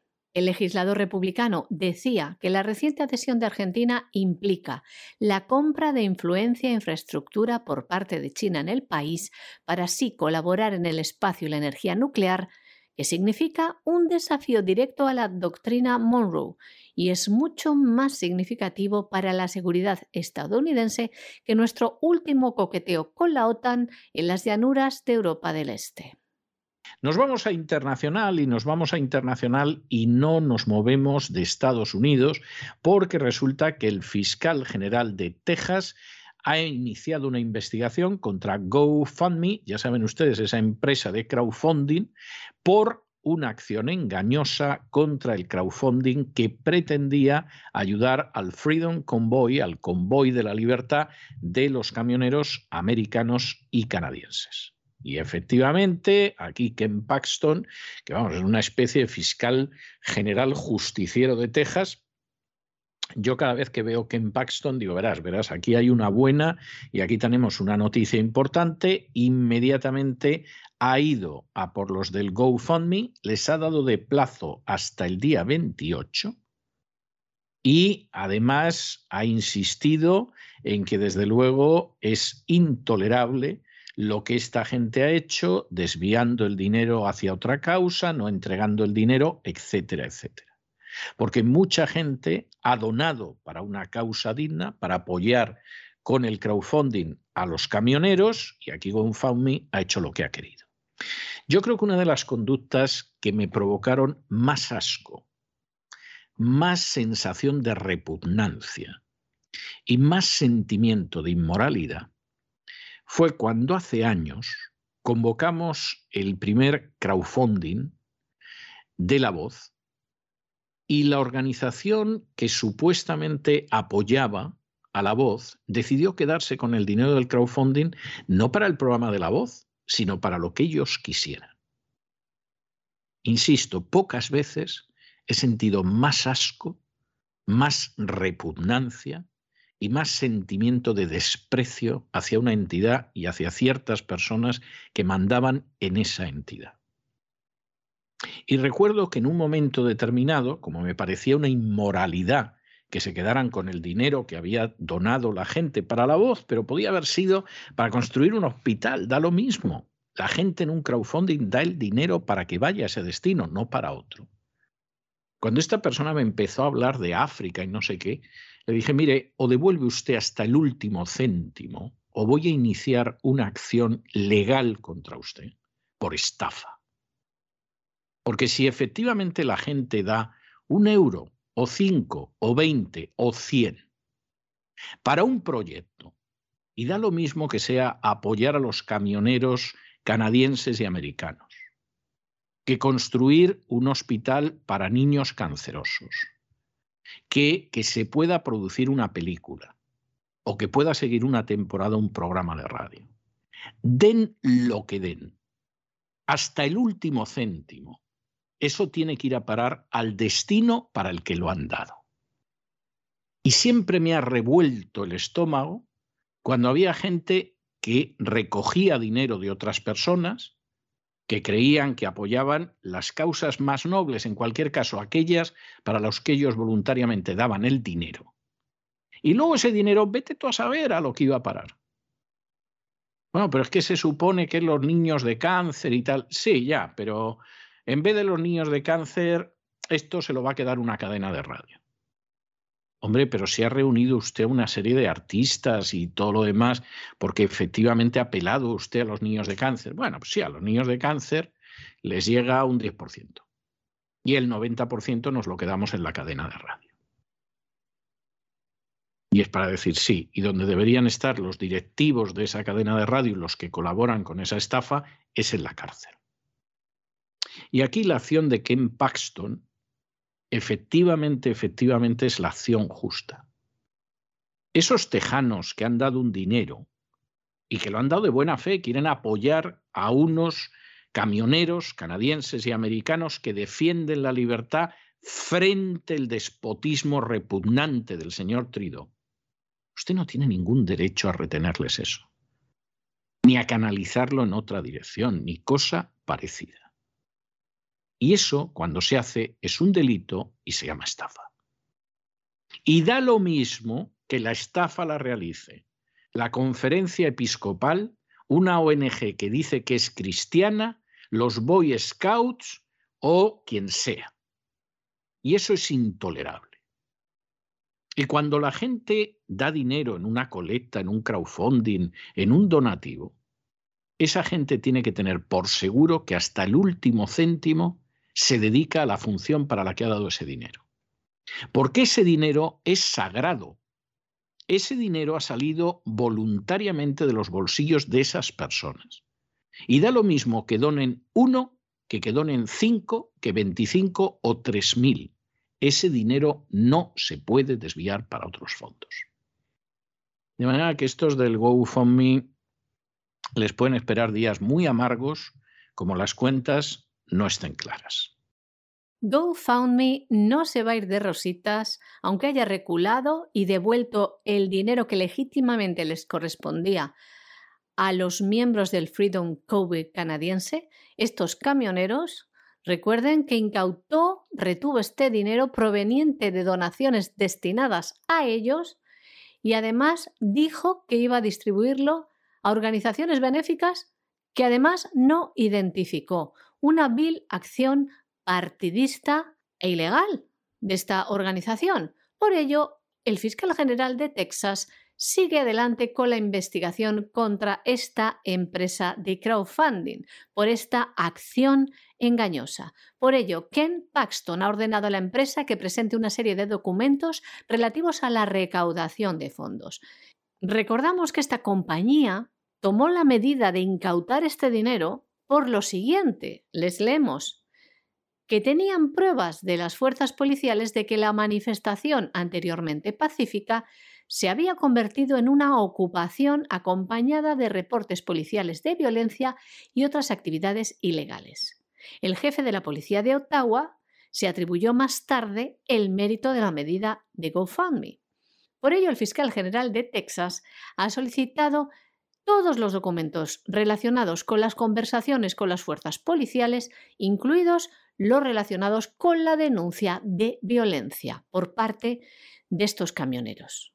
También quiere todos los documentos que identifiquen cada caso en el que GoFundMe haya redirigido las donaciones destinadas a un recaudador de fondos a otro recaudador de fondos o a una organización benéfica diferente, basándose en informes de que el beneficiario y o sus partidarios estaban participando en actos de violencia u otras actividades ilícitas. Si esto es así, lo que puede destapar este fiscal general de Texas, un fraude tremendo. Además, le da a GoFundMe hasta el 28 de febrero para que presente todos estos documentos. Investigaciones sobre que se van a centrar en las posibles violaciones de la Ley de Prácticas Comerciales Engañosas de Texas, que prohíbe actos o prácticas falsas y engañosas en la gestión de cualquier comercio. Les vamos a leer lo que manifestaba el fiscal de Texas, Ken Paxton, en un comunicado. La respuesta de Me a este movimiento antimandatos y pro libertad debería alertar a cualquiera que utilice la plataforma de donaciones y a cualquier estadounidense que quiera proteger sus derechos constitucionales. Muchos texanos han donado esta causa digna. Estoy actuando para proteger a los consumidores de Texas para que sepan dónde va su dinero que han ganado duramente en lugar de permitir que GoFundMe desvíe el dinero a otra causa sin el consentimiento de los ciudadanos de Texas. Llegaré al fondo de esta acción engañosa.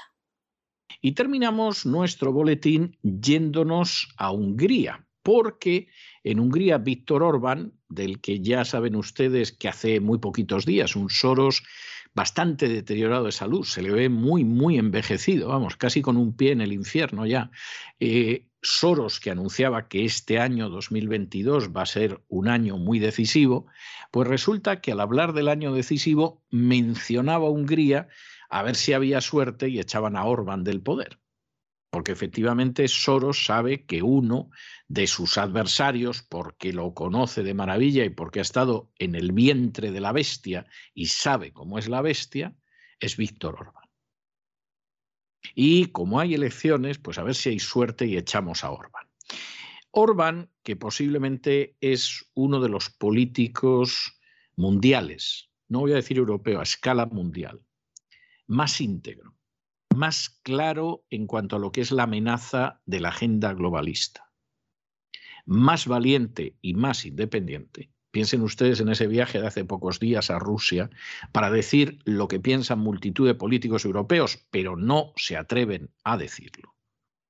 Intentan actuar en la misma línea, eh, te lo dicen en los pasillos, pero luego no tienen el valor de decirlo. En este sentido, Orban, que es consciente de que Soros va a hacer todo lo posible para que deje de ser presidente de Hungría, el próximo 3 de abril tiene convocado un referéndum contra el adoctrinamiento en ideología de género en las escuelas de Hungría. Y es algo tremendo, porque finalmente el referéndum plantea una serie de preguntas. ¿Está usted a favor de que se promueva el cambio de sexo entre los niños? ¿Está usted a favor de que los niños puedan acceder al cambio de sexo? ¿Está usted a favor de que en las escuelas públicas se enseñe a los niños la ideología de género sin el consentimiento de los padres? Etcétera, etcétera, etcétera. Preguntas de sentido común. En España no le han preguntado nada a la gente, lo han impuesto como si fuera la dictadura más asquerosa y se acabó. Bueno, pues aquí el referéndum parece que lo va a ganar Orban por goleada que efectivamente la gente no quiere que los niños reciban este tipo de enseñanza, que no están dispuestos a ponerse de rodillas ante la agenda globalista. Y vamos a ver, porque como el referéndum salga así, evidentemente al señor Soros se le ponen las cosas cuesta arriba. Ojalá se le pusieran planas para que dejara de trepar intentando llegar a la cima de la maldad como lleva haciendo desde hace décadas. Y desde luego muy bien por Orban. Yo tengo que decir que es uno de los políticos que me parecen más decentes dentro de la escala internacional. Hungría ha anunciado que el próximo 3 de abril se va a realizar un referéndum contra el adoctrinamiento LGTB a los niños en las escuelas. El 3 de abril es el mismo día que se celebran las elecciones en el país y el presidente Víctor Orbán aspira a su quinto mandato y se enfrenta a un aspirante pro-LGTB apoyado por los globalistas. Las preguntas que se van a plantear a los votantes en este referéndum son cinco. Entre ellas, se apoya las clases de educación sexual pro-LGTB sin el consentimiento de los padres y si permiten que los menores se sometan a cirugías transgénero. La primera pregunta es la siguiente. ¿Está usted a favor de que las escuelas públicas enseñen a los niños sobre orientaciones sexuales sin el consentimiento de los padres? 2. ¿Está usted a favor de promover procedimientos de cambio de sexo para los menores? 3. ¿Está a favor de que los menores tengan acceso a procedimientos de cambio de sexo? 4. ¿Está a favor de que los medios de comunicación presenten sin restricciones contenidos de carácter sexual que afectan al desarrollo de los niños? Quinta pregunta en este referéndum. ¿Está usted a favor de que se muestren a los niños contenidos mediáticos que muestren cambios de sexo? Este referéndum previsiblemente tenga un gran apoyo a Orban, porque los primeros sondeos, según estos, el 73% de los adultos húngaros ha dicho que no se debe enseñar a los niños orientación sexual sin el permiso de los padres y más del 90% que los procedimientos de cambio de sexo no deben promoverse ni ponerse a disposición de los menores.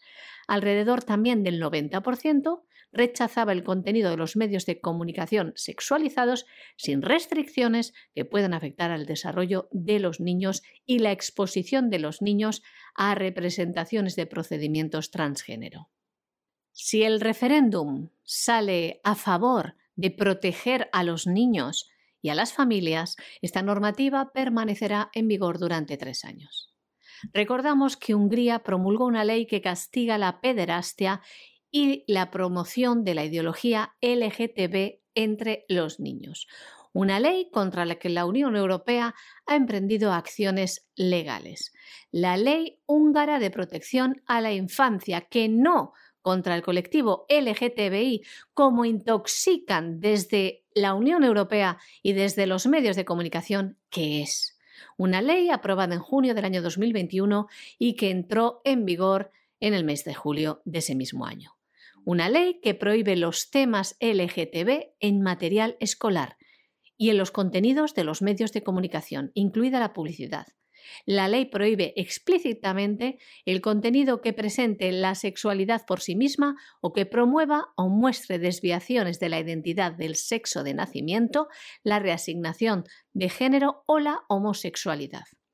Una medida que también endurece las penas por pornografía infantil, que crea un nuevo registro de delincuentes sexuales y que restringe la educación sexual a las organizaciones aprobadas por el gobierno húngaro. Ya ven, una ley que protege contra la imposición, contra el adoctrinamiento a los más pequeños, a los niños en las escuelas por la, el lobby LGTBI. Una ley que permite a los padres que protejan a sus hijos. Y hasta aquí hemos llegado con nuestro boletín de hoy. Muchísimas gracias, María Jesús. Muy buenas noches. Gracias a ti, César. Muy buenas noches. Pero ya saben ustedes, no se nos vayan, no se nos vayan porque vamos a regresar enseguida, pero ya mismo con el despegamos y le vamos a dar un sobrevuelo a la realidad económica internacional y nacional, por supuesto. Y después ya saben que tenemos ese tomar, ese oxigenarnos es tomar una bocanada de cultura en la biblioteca de Doña Sagrario Fernández Prieto. Bueno, no se lo pierdan ustedes porque además no sé por qué me malicio hoy que la biblioteca de Doña Sagrario nos tiene reservado algo más que especial. De manera que no se vayan, que regresamos enseguida.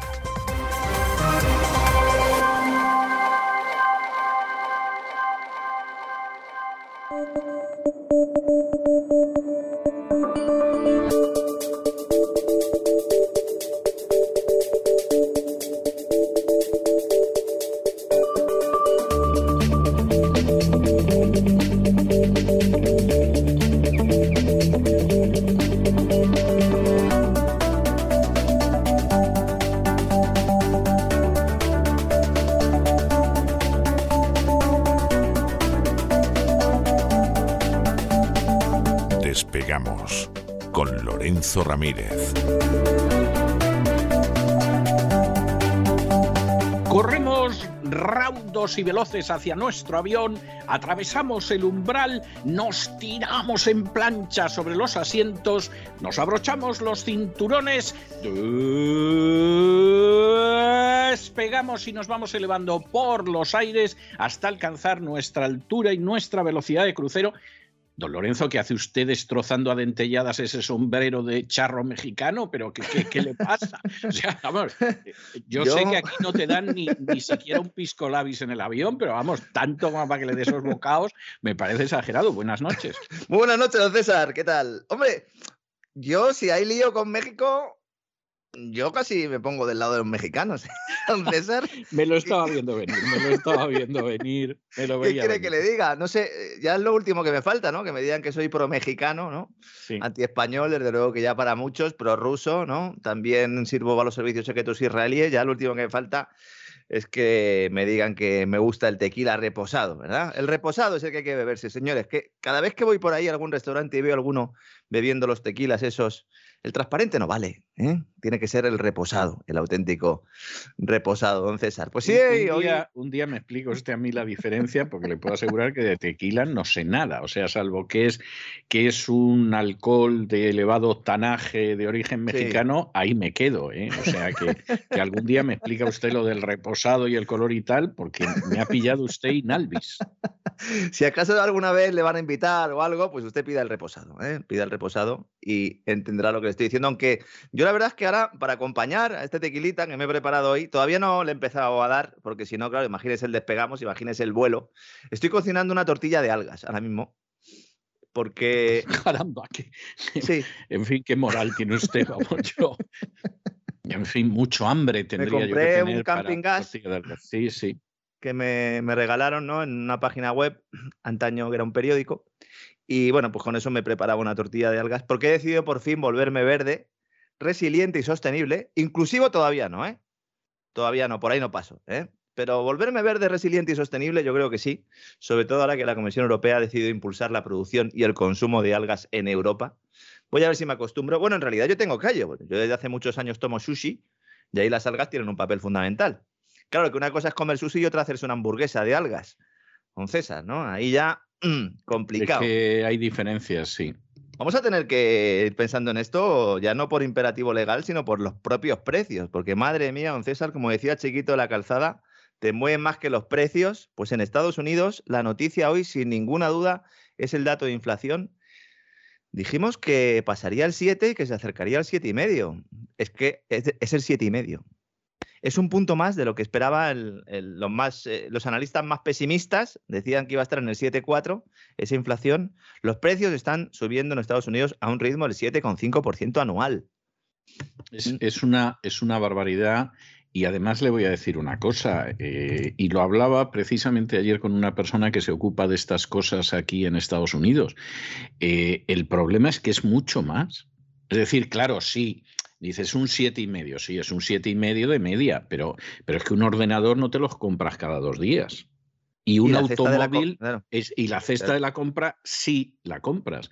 Y la cesta de la compra ha subido muchísimo más del 7,5%. Y la persona con la que yo hablaba ayer, que además se dedica a estas cosas, pero se ve que hace la compra también, me empezó a dar los precios de, de, artículos de primerísima necesidad que él compraba en el supermercado y había artículos de primerísima necesidad que habían aumentado un 50%. Sí, sí, sí, sí. Es que en los artículos de primera necesidad, cuando uno desglosa los, los IPCs, también en el español descubre que, que realmente hay entornos del, que van del 20 al 40% en, en muchos bienes y servicios. Claro, como esto es una estadística en la que el departamento de turno lo que hace es escoger ¿no? una serie de bienes y luego ponderarlos, ponerles un determinado peso, pues luego cuando aparece el IPC o cuando nos sale el dato de IPC y nos salen estas medias, pues se esconden ¿no? muchas diferencias. Lo que siempre hemos dicho, y llevamos ya muchos años diciéndolo, es que toda esta expansión monetaria, cuando produjera el efecto inflacionario, que en esta ocasión además se ha producido al mismo tiempo que esa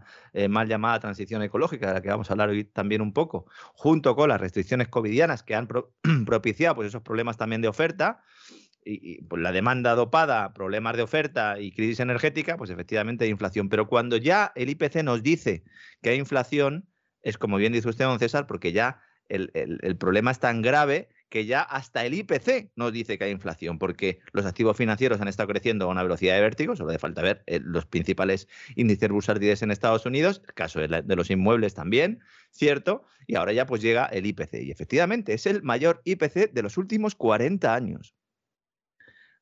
No se veían unos precios tan altos desde 1982 que se viene, eh, bueno, pues mmm, si la crisis del petróleo fue en el 73, pues fíjese, ¿eh? ya cuando ya llegó Reagan y compañía tal, es que fíjense hasta dónde nos tenemos que remontar. Claro, el asunto aquí es que en aquella época se produjo una subida de los tipos de interés, bueno, espectacular, que hoy en día pues no resistiría eh, la economía ni de broma, y entonces por eso se está hablando y cada día que pasa pues se comenta más el hecho de que eh, pues se puedan producir más subidas de tipos de interés en Estados Unidos, incluso de los que está esperando el mercado. La presidenta de la Reserva Federal de Cleveland, Loretta Mester, directamente ha dicho que el Banco Central de Estados Unidos, la Reserva Federal, está preparado para subir los tipos en cualquier reunión. Quedan siete hasta acabar 2022 eh, tras la de enero. ¿eh? Claro, siete subidas de tipos de un cuarto de punto. Esto no ha pasado nunca. No pasa nunca. Normalmente, pues siempre se sube un poquito tal, o se pega una subida importante y luego uno espera. Claro, como esto no se puede hacer porque hay un montón de, eh, de, empresas zombies, ¿no? Y hay un problema grave de deuda, claro, y hay unas elecciones dentro de, dentro de poquito, pues entonces se va a intentar esto ir pinchando poco a poco. Pero desde luego, eh, lo que tenemos ahora es un proceso en el cual cada reunión de la Reserva Federal, como bien ha dicho esta señora, eh, pues eh, puede tener una subida de tipos encima de la mesa, ¿no? Y esto, bueno, pues eh, no se podía evitar, nos están diciendo, pues claro que se podía haber evitado, lo que pasa es que había que haber pinchado eh, en su momento pues una burbuja creada por la propia Reserva Federal, ¿no? La verdad es que las cifras son tremendas, está eh, Wall Street Journal abriendo con, con, esta noticia, junto con lo de Ucrania y tal, es, es lo que llevan todo, todo el día. Hay un artículo que me ha parecido muy interesante, en el propio Wall Street Journal, que plantea que este proceso inflacionario le está costando de media a cada persona unos 250 dólares al mes. Pues dice, eso es una gran alegría. Y en ciudades, la verdad es que Estados Unidos es un continente, claro. los estados son muy distintos y las ciudades muy diferentes, uh -huh. pero por ejemplo, en una ciudad como Miami, donde la gente vive, como dicen aquí, de cheque a cheque, es decir, les dan el cheque uh -huh. el viernes, porque aquí pagan semanalmente, te lo dan el viernes y con eso aguantas hasta el siguiente viernes, es decir, que, que, la gente vive de cheque a cheque, bueno, pues estas subidas ya se puede usted imaginar que son como una pedrada en un ojo. Bueno, es que además en el artículo eh, plantea el Wall Street Journal, dice, se hace una pregunta que luego contesta, ¿no? Y dice, ¿quién va a sufrir más, ¿no? Este proceso inflacionario. Y dice, los millennials, es decir, la gente que tiene unos trabajos todavía que no están muy, bien remunerados, los latinos, los especifica claramente, y luego dice la clase media, que son los que fundamentalmente se van a comer este, esta inflación, ¿no? O los que más van a sufrirla, ¿no? Y en el caso, vamos a ver, en el caso de los millennials varía mucho, porque efectivamente, claro, hay millennials que los pobrecitos están empezando y, y empiezan muy desde abajo, ¿no? Pero también es verdad que, que hay millennials que por la preparación que tienen eh, están muy bien pagados.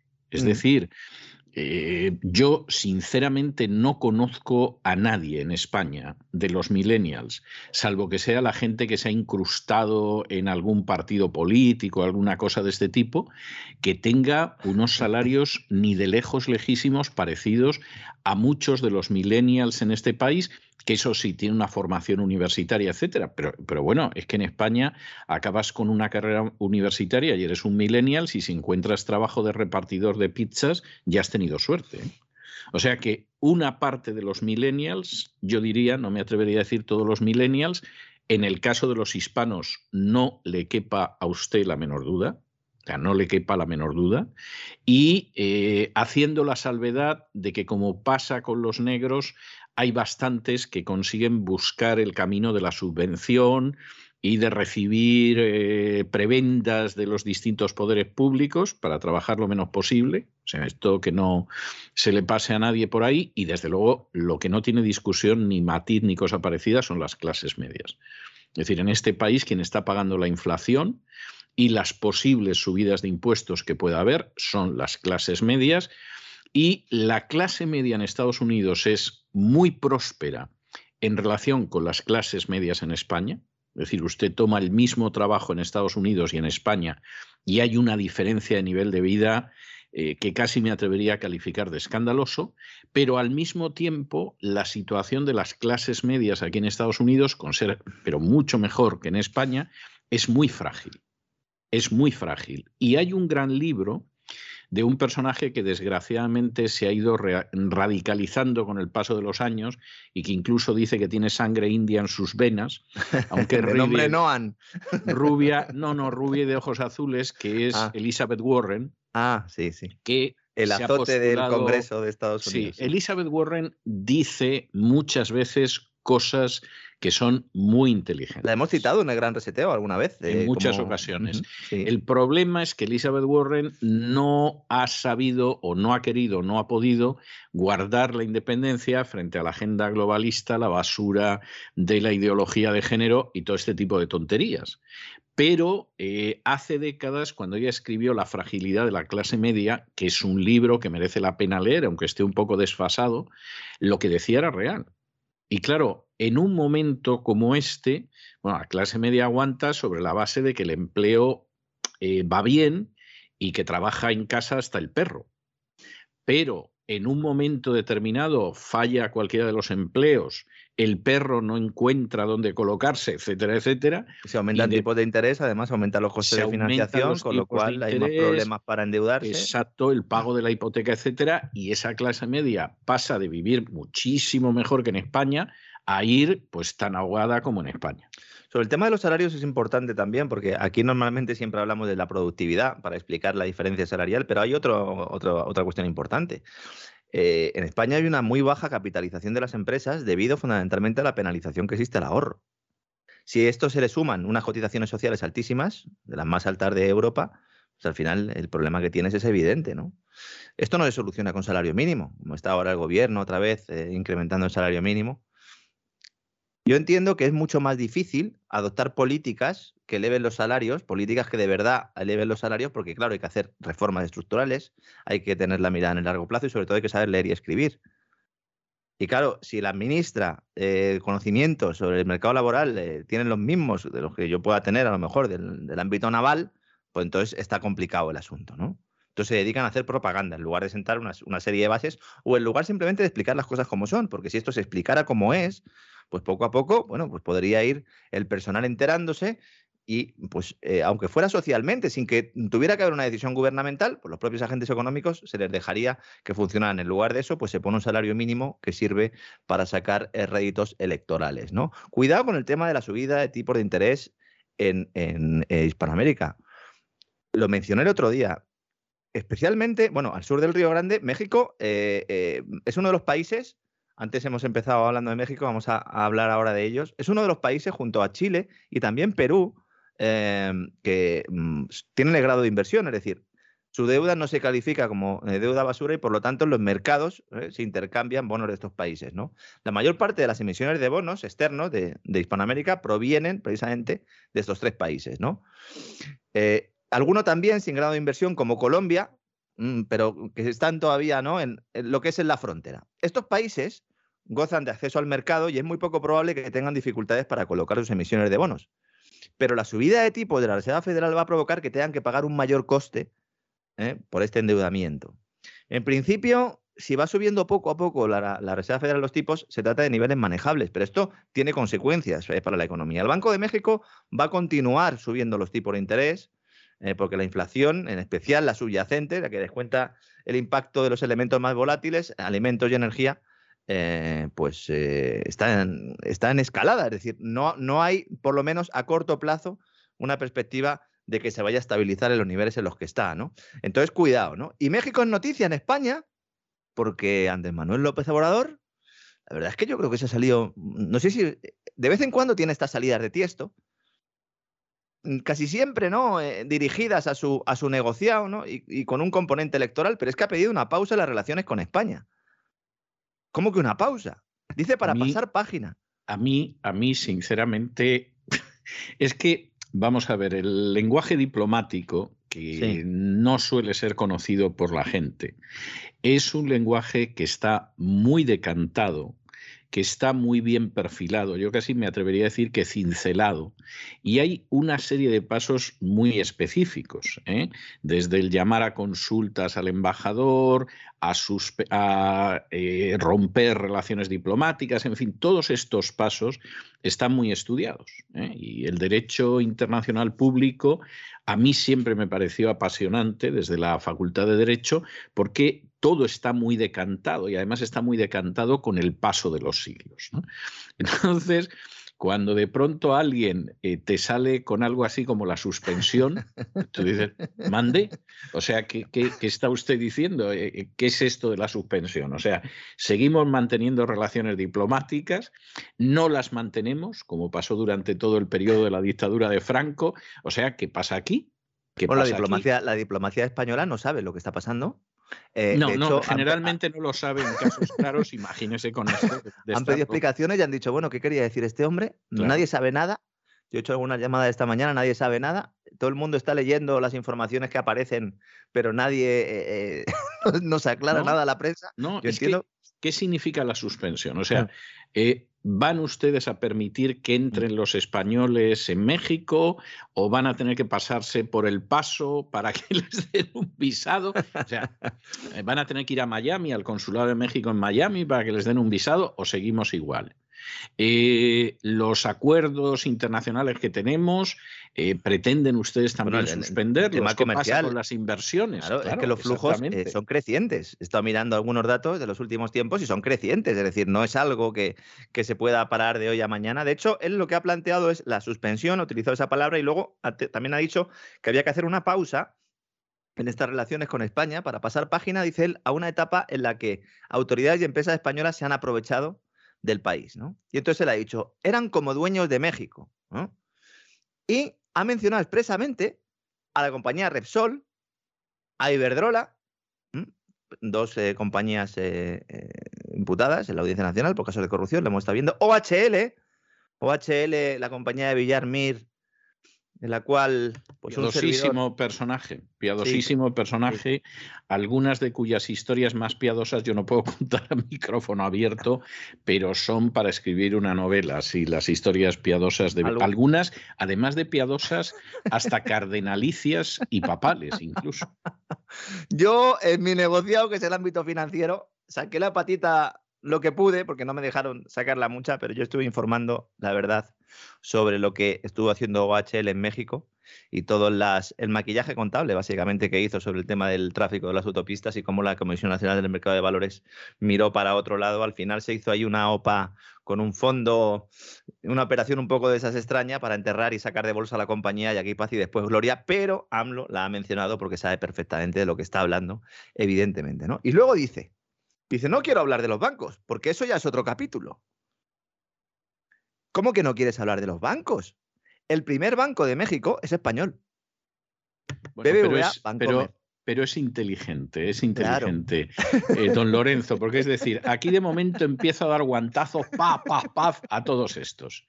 Y a los bancos, bueno, idos preparando que ya otro día voy a por vosotros. Como ya ha tenido lío, ya tuvo lío.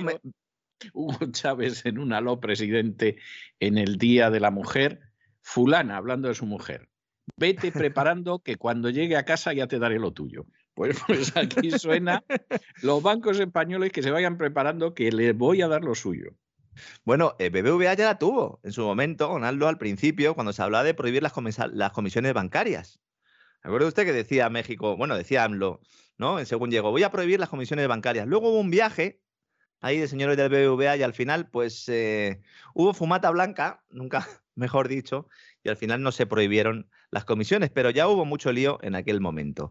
Estas declaraciones se producen justo cuando el Santander está negociando la compra de la red de Citi en México, que le haría pues eh, luchar de tú a tú en México con el propio BBVA, es decir, que el sector financiero de México sería español, en concreto de Santander y de BBVA. Eh, yo entiendo a López Obrador porque me parece que una cosa es lo que dice y luego es lo que hace. En el caso de BVA yo creo que es claro. Estuvo diciendo un montón de tiempo que iba a acabar con esas comisiones y luego pues no lo hizo, ¿no? Pero es notable, ¿no? Que eh, plantee esto y que, bueno, pues eh, ponga sobre la mesa revisar las relaciones empresariales y políticas con España justo en un momento en el que además hay un especial interés eh, español. Además en muchos sectores, ¿no? España ahora mismo es el segundo inversor extranjero en México. 76 mil millones de dólares ¿eh? Al cierre del tercer trimestre de 2021 está viendo datos eh, de, inversión extranjera directa, no los actualizan mucho, pero bueno, yo creo que nos sirven un poco para verlo. Y bueno, es que ahí operan 7.000 firmas españolas. BBVA, lo acabo de mencionar, Iberdrola, efectivamente, FCC, Acciona, Santander, Telefónica, Naturgy, ACS de Florentino, SACIR, la citada OHL, que ahora es OHLA, Melia, NH, Repsol. Es que le voy a decir el, IBEX entero. El IBEX entero. Y sobre todo muchas pymes ¿eh? que están acudiendo allí, ¿no? Y bueno, pues eh, también generando empleos, eh, ¿cómo no, no? Entonces, plantear esto así, tal como lo hace este señor pues ha sentado como un jarro de agua fría y como digo, ha cogido sobre todo con el pie cambiado a muchos aquí en España. Supongo que en México estarán riéndose diciendo, mira la que hemos liado. Luego nos ofrecerán algo, lo cogeremos, ¿verdad? Y se seguirá produciendo eso que dice Andrés Manuel López Obrador, ¿no? Que es que las empresas españolas se van a seguir aprovechando del país, más bien de los ciudadanos, en connivencia con el presidente, que, es, que es el colaborador necesario. ¿Verdad, don César? Siempre el político es el colaborador necesario. Totalmente, es el colaborador necesario. Sin ese colaborador, es como el cable. ¿eh? Es como el cable. O sea, usted puede tener la plancha y el enchufe, pero necesita un cable que vaya de la plancha al enchufe. O en este caso algo más, porque es el que recibe el maletín directamente con una parte del dinero. Entonces, claro, evidentemente es algo más que un cable, ¿no? Pero eso está pasando en México y, bueno, seguiremos informando a ver cómo también se toman los mercados todo esto, porque ya lo que le faltaba a BBVA. Es decir, ya como encima, la joya de la corona, que BBVA, sigo insistiendo, la mayor parte de su beneficio proviene de México. esta mañana he estado viendo a ver si BBVA sacaba algún comunicado o hacía algún tipo de declaración y lo que nos ha informado los señores de BBVA, nos han informado de que ha fichado a la excomisaria europea eh, Connie Hedegaard para su consejo de administración y que ya son inclusivos. ¿eh? Ya ah, tienen el 40% de mujeres. Esto es lo importante. Entiendo que los depositantes de BBVA es lo que querían. Sí. Yo afortunadamente ya no tengo un céntimo en el BBVA. O sea, lo digo, lo digo con alivio y con enorme satisfacción. ¿eh? Y yo tuve durante muchos años una cuenta primero en el Banco de Bilbao, luego en el Banco Bilbao Vizcaya, luego en el BBVA. Eh, porque mi padre fue empleado durante muchísimos años y claro, cuando yo en su día empecé a ejercer la abogacía y tuve que abrir una cuenta, ya se encargó mi padre de que fuera en su banco, en el que todavía trabajaba. Y, y el día que cerré la última cuenta en el BBVA, oiga, fue como si me hubiera emancipado, como si me hubieran indultado de la cárcel o algo así. O sea, yo estaba loco por irme y yo creo que era más que nada por no darle un disgusto a mi padre, pero, pero vamos, mi opinión no era, no era precisamente positiva y no voy a contar infinidad de cosas que, que en fin, vamos a dejar ahí, ¿no? Que no digo yo que, No, perdone, perdone. No, no, pero bueno, ya ahora ya sabemos que son inclusivos, incluso puede que sean verdes, sí, y a ver cómo son de resilientes. es lo que le iba a decir. Es que vamos a ver, Connie Hedegaard fue comisaria europea de medio ambiente. ¿eh? de medio ambiente, clima y energía. ¿eh? Entonces, esta señora, es que me río porque es que eh, eh, es para reírse porque si no me pego un tiro. Vamos a ver. Comisaria Europea de Acción por el Clima y fue la que diseñó la agenda climática de la Unión Europea, la Agenda 2030, 2030. Bien, estupendo. Es decir, o sea, ya que vas a contratar a una señora... La, la chusma globalista y por supuesto, ya que vas a contratar a una señora, Claro. pues que sea la chusma globalista en FETEN. estado puro. La FETEN. Que yo, esto, yo si fuera accionista de BVA, pues me daría cierta tranquilidad. Porque BVA se ha posicionado muy bien en, en dos elementos. Igual que le critico otras cosas, en esto se ha posicionado muy bien. Tema digitalización, digital y tal. Fueron los primeros. eh, se han comido buena parte de esa inversión, ya lo decía Francisco González, que llegaron demasiado pronto y eso eh, le generó unos costes importantes, pero están ahí, en la vanguardia, y también en el tema de la financiación sostenible, emisión de deuda y también con una tarjetita ya que tiene su huella de carbono. Es decir, están posicionados perfectamente para esa Agenda 2030. Lo que no saben, o sí lo saben, pero, pero van con los ojos tapados, es que a lo mejor todo eso acaba en manos del Banco Santander. ¿Mm? Qué bien, qué bien. El Banco Santander, qué bien. Claro, qué bien. que ya también, ¿eh? pues digamos que en el, en el ámbito y en el panorama internacional, Ana Botín ha sabido moverse muchísimo mejor que la cúpula de BVA y de hecho Ana Botín ya le ha trasladado a la- al Banco Central Europeo que si hace falta ella echa una mano y se queda con BVA si hace falta. Aunque no olvidemos que yo sigo pensando que antes de esa operación habrá una operación cruzada en la cual estará BBVA, en la cual puede estar Cuchabank y en la cual ya veremos si está Sabadell de comprador o de vendedor. De comprador o de vendedor. En todo caso, es un buen momento ahora par- para los bancos, sobre todo por el escenario alcista de tipos de interés que comentábamos al principio del programa, ¿no? Y luego me estaba haciendo esa tortilla de algas, porque es que le quería contar una cosa, una historia, don César, porque es que, mire, Bruselas ha dicho que no puede ser esto que sea así a quien tiene la mayor producción de algas, que esto no puede ser, que esto hay que potenciarlo en Europa. Son cosas prioritarias, ¿verdad? Para el ciudadano europeo. El ciudadano euro- europeo ahora mismo lo que más le preocupa, ¿no? Es eh, poder tener una producción propia de algas, ¿verdad? Para introducirlo en, bueno, pues en su dieta, para introducirlo en su cultura gastronómica. Esto es como lo de los chips, que ahora el viejo continente quiere también impulsar con una nueva ley. Todo se hace con leyes, con la mirada puesta en qué? En lo digital y en lo verde. ¿Y qué va a hacer la Comisión Europea? Pues lo que hace siempre. Va a lanzar un plan de acción, esto es muy bonito, ¿verdad? Un plan de acción, creando un hub, que es otra palabra de moda que podría traducirse como centro de actividad, ¿no? Centro neurálgico, ¿no? Hub, en el que, cómo no, se van a reunir representantes de agricultores, de productores, de distribuidores, de consumidores y, y desarrolladores tecnológicos, así como inversores, empresas, investigadores y ONGs. Todo esto por las algas. Como decía la famosa canción de Georgie Dan, el chiringuito, el chiringuito. Y como no puede faltar el componente globalista en su versión gran reseteo del Foro Económico Mundial, nos dice Bruselas que esta iniciativa se enmarca dentro de la estrategia de la granja a la mesa, como parte del Pacto Verde Europeo, en la que, cito textualmente, las autoridades europeas se han marcado como objetivo que las algas se conviertan en una fuente alternativa de proteínas a las de origen animal en consonancia con el avance de las nuevas tendencias vegana, vegetariana y flexitariana. Toma castaña. Anda, toma castaña. Lo de, cas- lo de toma castaña va a acabar siendo literal, porque vas a decir, María, hay chuletas para comer hoy y te va a decir, toma castaña. O sea, y te va a dar una castaña o dos. Y, y eso en es España con la sartén. eh, Sí, sí, sí. Sí, las, las esposas tienen una, tienen, bueno, tienen dos eh, características principales en, en estos elementos, que es el lanzamiento de sartén y el lanzamiento de zapatilla.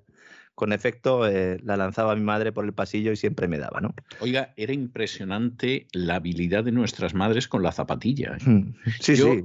Yo creo que las madres de ahora, las pobrecitas, que, que ya con un solo salario, con el pluriempleo, no se puede mantener nadie y tienen que trabajar fuera de casa y todo lo demás, aparte que tienen muchos menos hijos, yo creo que esa destreza con la zapatilla la han perdido. En muchos casos tampoco tienen destreza ni para hacer una paella, ni una tortilla de patata, ni para freír un huevo, pero, pero la de la zapatilla la han perdido. Yo que soy amo de casa, yo lanzo la zapatilla. Eh, lo que pasa es que a mí mis hijos me la devuelven, que esto es algo que yo con mi padre nunca hacía, ¿no? Vamos a ver, No, desde luego, o sea, lo que usted acaba de decir eso es una instantánea de una generación. ¿eh? No lo voy a tocar ni lo voy a matizar, porque efectivamente, para los que hemos conocido la otra generación y esta, dices, bueno, e, esto se hunde. Como Pero, en decía fin, Gila, ¿no? Como decía Gila, antaño sí que había comunicación entre los padres y los hijos, ¿verdad? Porque cuando llegaba a casa a las 7 de la mañana completamente ya bastante perjudicado, pues mi padre eh, me pegaba un guantazo y yo pues le entendía. Es No, decir, decía, había no decía, decía otra cosa. Sí, mi padre me decía, como vuelvas a llegar otra vez a esta hora, te pego una pata en la cabeza que te la arranco. Sí, oye, y había un diálogo. Yo le Y había un diálogo, yo le ¿no? entendía, ¿no? Le entendía, ¿no? Pues yo lo que no entendí es lo de flexitariano.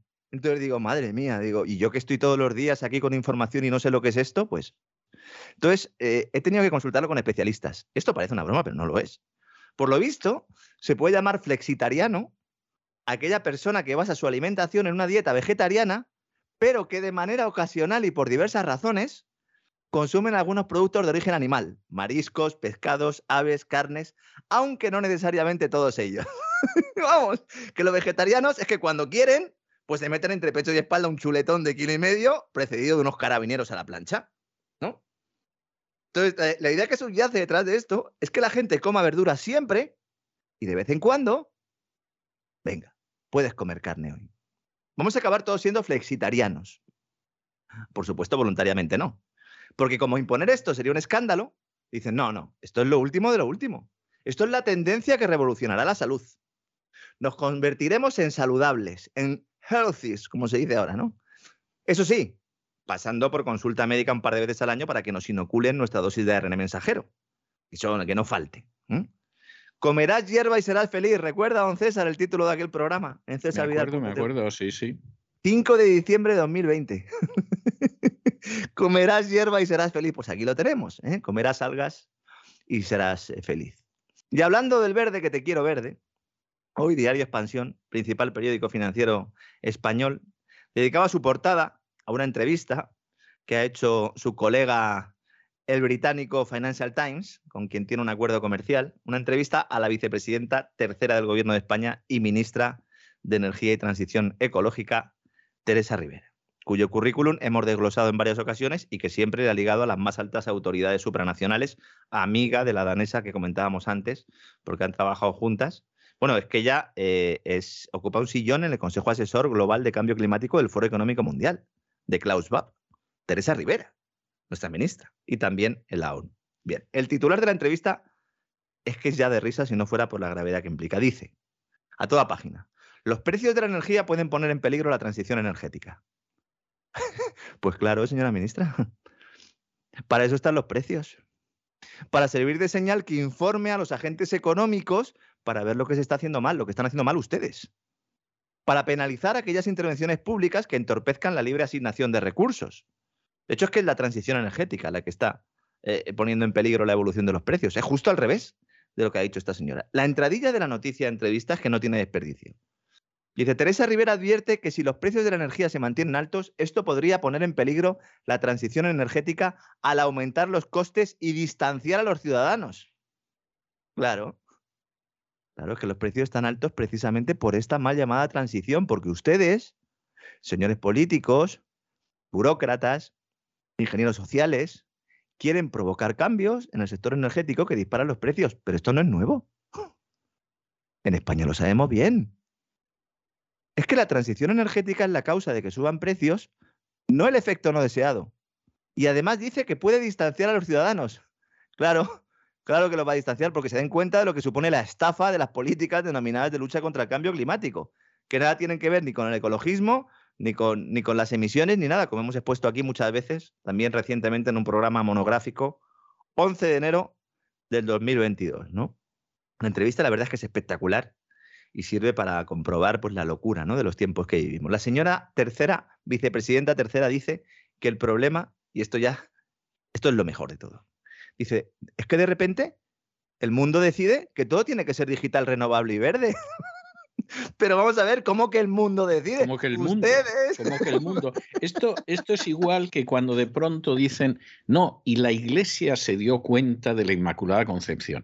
La iglesia, como que se dio cuenta? Vamos, que la pobre gente que estaba por ahí escardando cebollinos o trabajando en un molino, de pronto todos dijeron, hay una Inmaculada Concepción. Hombre, no. Una serie de señores llegaron a esa conclusión, lo impusieron como dogma y la gente de abajo que se lo creyera. Y pongo ese ejemplo y podría poner otros en otras áreas, pero eso de el mundo, pero ¿qué mundo? Yo tuve un profesor de derecho canónico era, era un tipo peculiar, ¿no? Y entonces, cuando te explicaba las sucesivas redacciones del derecho canónico y los anteproyectos y todo, decía, y el cardenal Felici impulsó esto y gustó mucho. Y yo siempre me quedaba con la duda de decir, ¿a quién? Pero, pero esa, esa era una expresión que él soltaba en clase muy a menudo. Y entonces la forma de los impedimentos del matrimonio quedó redactada de esta manera y gustó mucho. Y, y, y yo hubo un día ya que no pude más y le dije, eh, señor Maldonado, que era como se llamaba el sujeto este, parecía un trompo, así muy redondito y tal, digo, eh, ¿a quién le gustó? Me miró mal.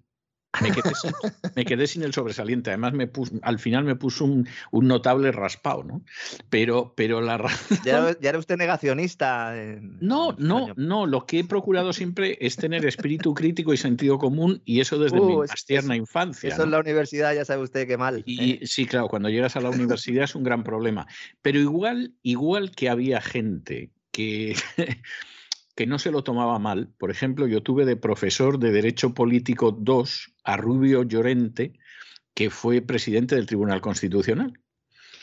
Y Rubio Llorente, que incluso en algún momento mm, me ofreció ser colaborador suyo y a mí no me interesaba y esto, pero este hombre, sin embargo, apreciaba mis comentarios. Y recuerdo que un día, comentando no sé qué cuestión en clase, me dice, usted lo que es es un conservador ilustrado. Y yo pensé, hombre, pues no me desagrada. O sea, quiero decirme, seguramente me van a llamar cosas peores si no me equivocaba. Entonces, Rubio Llorente te escuchaba con atención. O sea, luego te podía llevar la contraria, etcétera. Pero también es verdad que era un caso muy excepcional. A este, lo de que yo le preguntara a quién le gustaba esto, pues no le sentó bien. Pero yo me pasé todo el curso, ya al final no pude aguantar más y le dije, pero bueno, ¿a quién? O sea, exactamente a quién, a la curia, al papa, a los empleados del Vaticano, ¿a quién? ¿A quién le gustó? No, había- Lo tenía que decía haber así. hecho un, un- un CIS, un CIS en la, en la iglesia. Bueno, esto se habría Lo que pasa rápido. es que en este caso es obvio, al mundo. Al O mundo. sea, el mundo es el que ha decidido esto y el que no se lo quiera creer que reviente. ¿no? Pero es que además en este caso es, es que no lo está diciendo, es que si lo dijera Calviño, pues eh, sería criticable, pero es que lo dice precisamente una señora que está justo en las, las tripas de la bestia, del leviatán, que ha decidido que todo tiene que ser digital, renovable y verde. Y dice, el mundo lo decide. Ustedes en la ONU, ustedes en el Foro Económico Mundial, ustedes en los gobiernos, son los que deciden. ¿eh? Y para terminar de rizar ya el rizo, nos comenta la señora Rivera que como el mundo decide que todo tiene que ser digital, renovable y verde, que se han producido tensiones en las cadenas de suministro y generado inflación y que esto no puede ser. Y le preguntan, bueno, y entonces, ¿y esto cuál es la solución? Dice, ah, pues esto dinero, dinero público, esto dinero de los contribuyentes, porque el Fondo Europeo de la Recuperación es una oportunidad única para combatir el cambio climático. Le prometo, don César, que después de leer esto he hecho una pausa, como AMLO, ¿verdad? En mi trabajo esta mañana. Ahí sí, ahí la pausa está justificada, sí. me ha aireado un poco, luego he vuelto a revisarla, es que no me lo creía, es que parece un chiste, parece una parodia. Mm, Pero como digo, lo lamentable es que sea esta la política, no ya del gobierno español, sino de toda Europa y que se extiende también a otros continentes a través de los terminales supranacionales estos, de los organismos que hemos citado y en los que tiene un papel destacado la señora Rivera y otras, ¿no? Y es que no nos tenemos que ir muy lejos para comprobar cómo todo esto del plan de recuperación el Next Generation EU, la nueva generación europea, es una patraña para seguir saqueando al personal. O sea, resulta, en las últimas horas hemos conocido que Bruselas, la Comisión Europea, ha dado luz verde a que 100 millones de euros de este falso plan de recuperación vaya a parar nada más y nada menos que a comisiones obreras y UGT para reformar sus 42 sedes sindicales. Ya dijimos aquí que con toda la caradura del una mundo... Mano, una mano de pintura les hacía falta, ¿eh? O sea, eh, debe ser así. Pero ya dijimos aquí, ya verán cómo se van a presentar proyectos en el Plan Nacional de Reforma bajo la etiqueta verde para cambiar los aires acondicionados de las centrales sindicales, para ponerle ventanas nuevas, una manita de pintura, como dice usted, don César, sistemas de calefacción a costa del erario público. Pues aquí lo tenemos. Esto consta en una respuesta escrita de la Comisión Europea a varios eurodiputados del Partido Popular. Esto lo ha publicado el diario Voz Populi. La Comisión estima que este dinero se enmarca en la inversión 4 del componente 11 del Plan de Recuperación, Transformación y Resiliencia. Madre mía, los soviéticos, ¿eh? si hubieran podido ver un poquito lo que iba a ocurrir ahora, se estarían riendo, ¿verdad? Estarán riendo en las tumbas. Vamos a ver se estarían o, se estarían indignando, porque, claro, por una, por una sencilla razón, porque, por ejemplo, los planes quinquenales que fueron absolutamente stalinistas, ¿eh? no solo porque fueron bajo Stalin y todo lo demás, sino además por la forma en la que fueron, pero que tuvieron un resultado verdaderamente impresionante en cuanto al desarrollo industrial de la Unión Soviética, no fueron de la mano del enriquecimiento de nadie. Es decir, cuando uno sabe cómo vivían todos, incluido Stalin, bueno, hay infinidad de concejales de tercera regional en España que vivían muchísimo mejor que la gente que dominaba la Unión Soviética. Es decir, eh, aquello era despiadado, era criminal. Era, claro, iba a decir, o sea, acababan bajo tierra otros. Era, era desalmado, o sea, eh, todos los calificativos que se digan seguramente encajan. Pero hay uno que no se les puede atribuir. Y es que lo hicieran para tener un casoplón pues a las afueras de Madrid, por ejemplo. o eh, una casa en tal sitio. Palacio, palacio, o tener un casoplón en el centro de Madrid, palacio, un palacio, donde estoy viviendo secretario general de UGT bueno, es que esto era impensable. Es decir, había miembros del círculo interior de, poder de Stalin, no estoy hablando ya de funcionarios de segunda, tercera, cuarta categoría, no, gente del círculo interior de Stalin que hasta los años 30 vivieron en pisos compartidos. O sea, quiero decir que, que era gente enormemente sencilla en cuanto a su forma de vivir. Luego, seguramente a la hora de derramar sangre y ordenar fusilamientos, ahí no ahorraban nada y no eran nada frugales, eran bastante dispendiosos. ¿eh?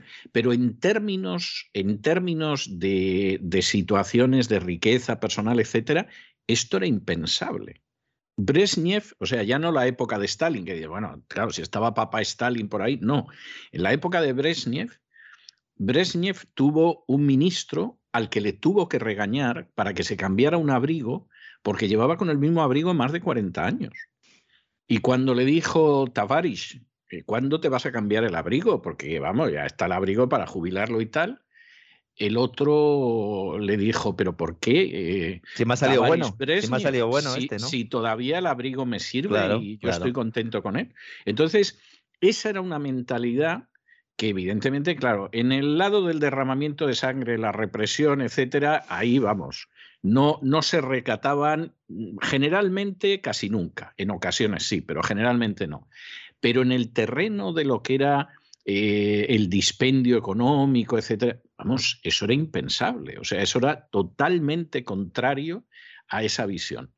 Eh, un familiar mío, que en paz descanse, hace muchísimos años, que yo creo que nunca estuvo afiliado al Partido Comunista, pero que desde luego tenía una simpatía enorme por el Partido Comunista y se creía lo que contaba el Partido Comunista. Estoy hablando de la época de Franco, ¿eh? un hombre bastante mayor en aquel entonces. Este hombre, yo recuerdo que decía algo que mi hermano y yo nos reíamos mucho, pero que luego hemos recordado muchas veces con mucha pena.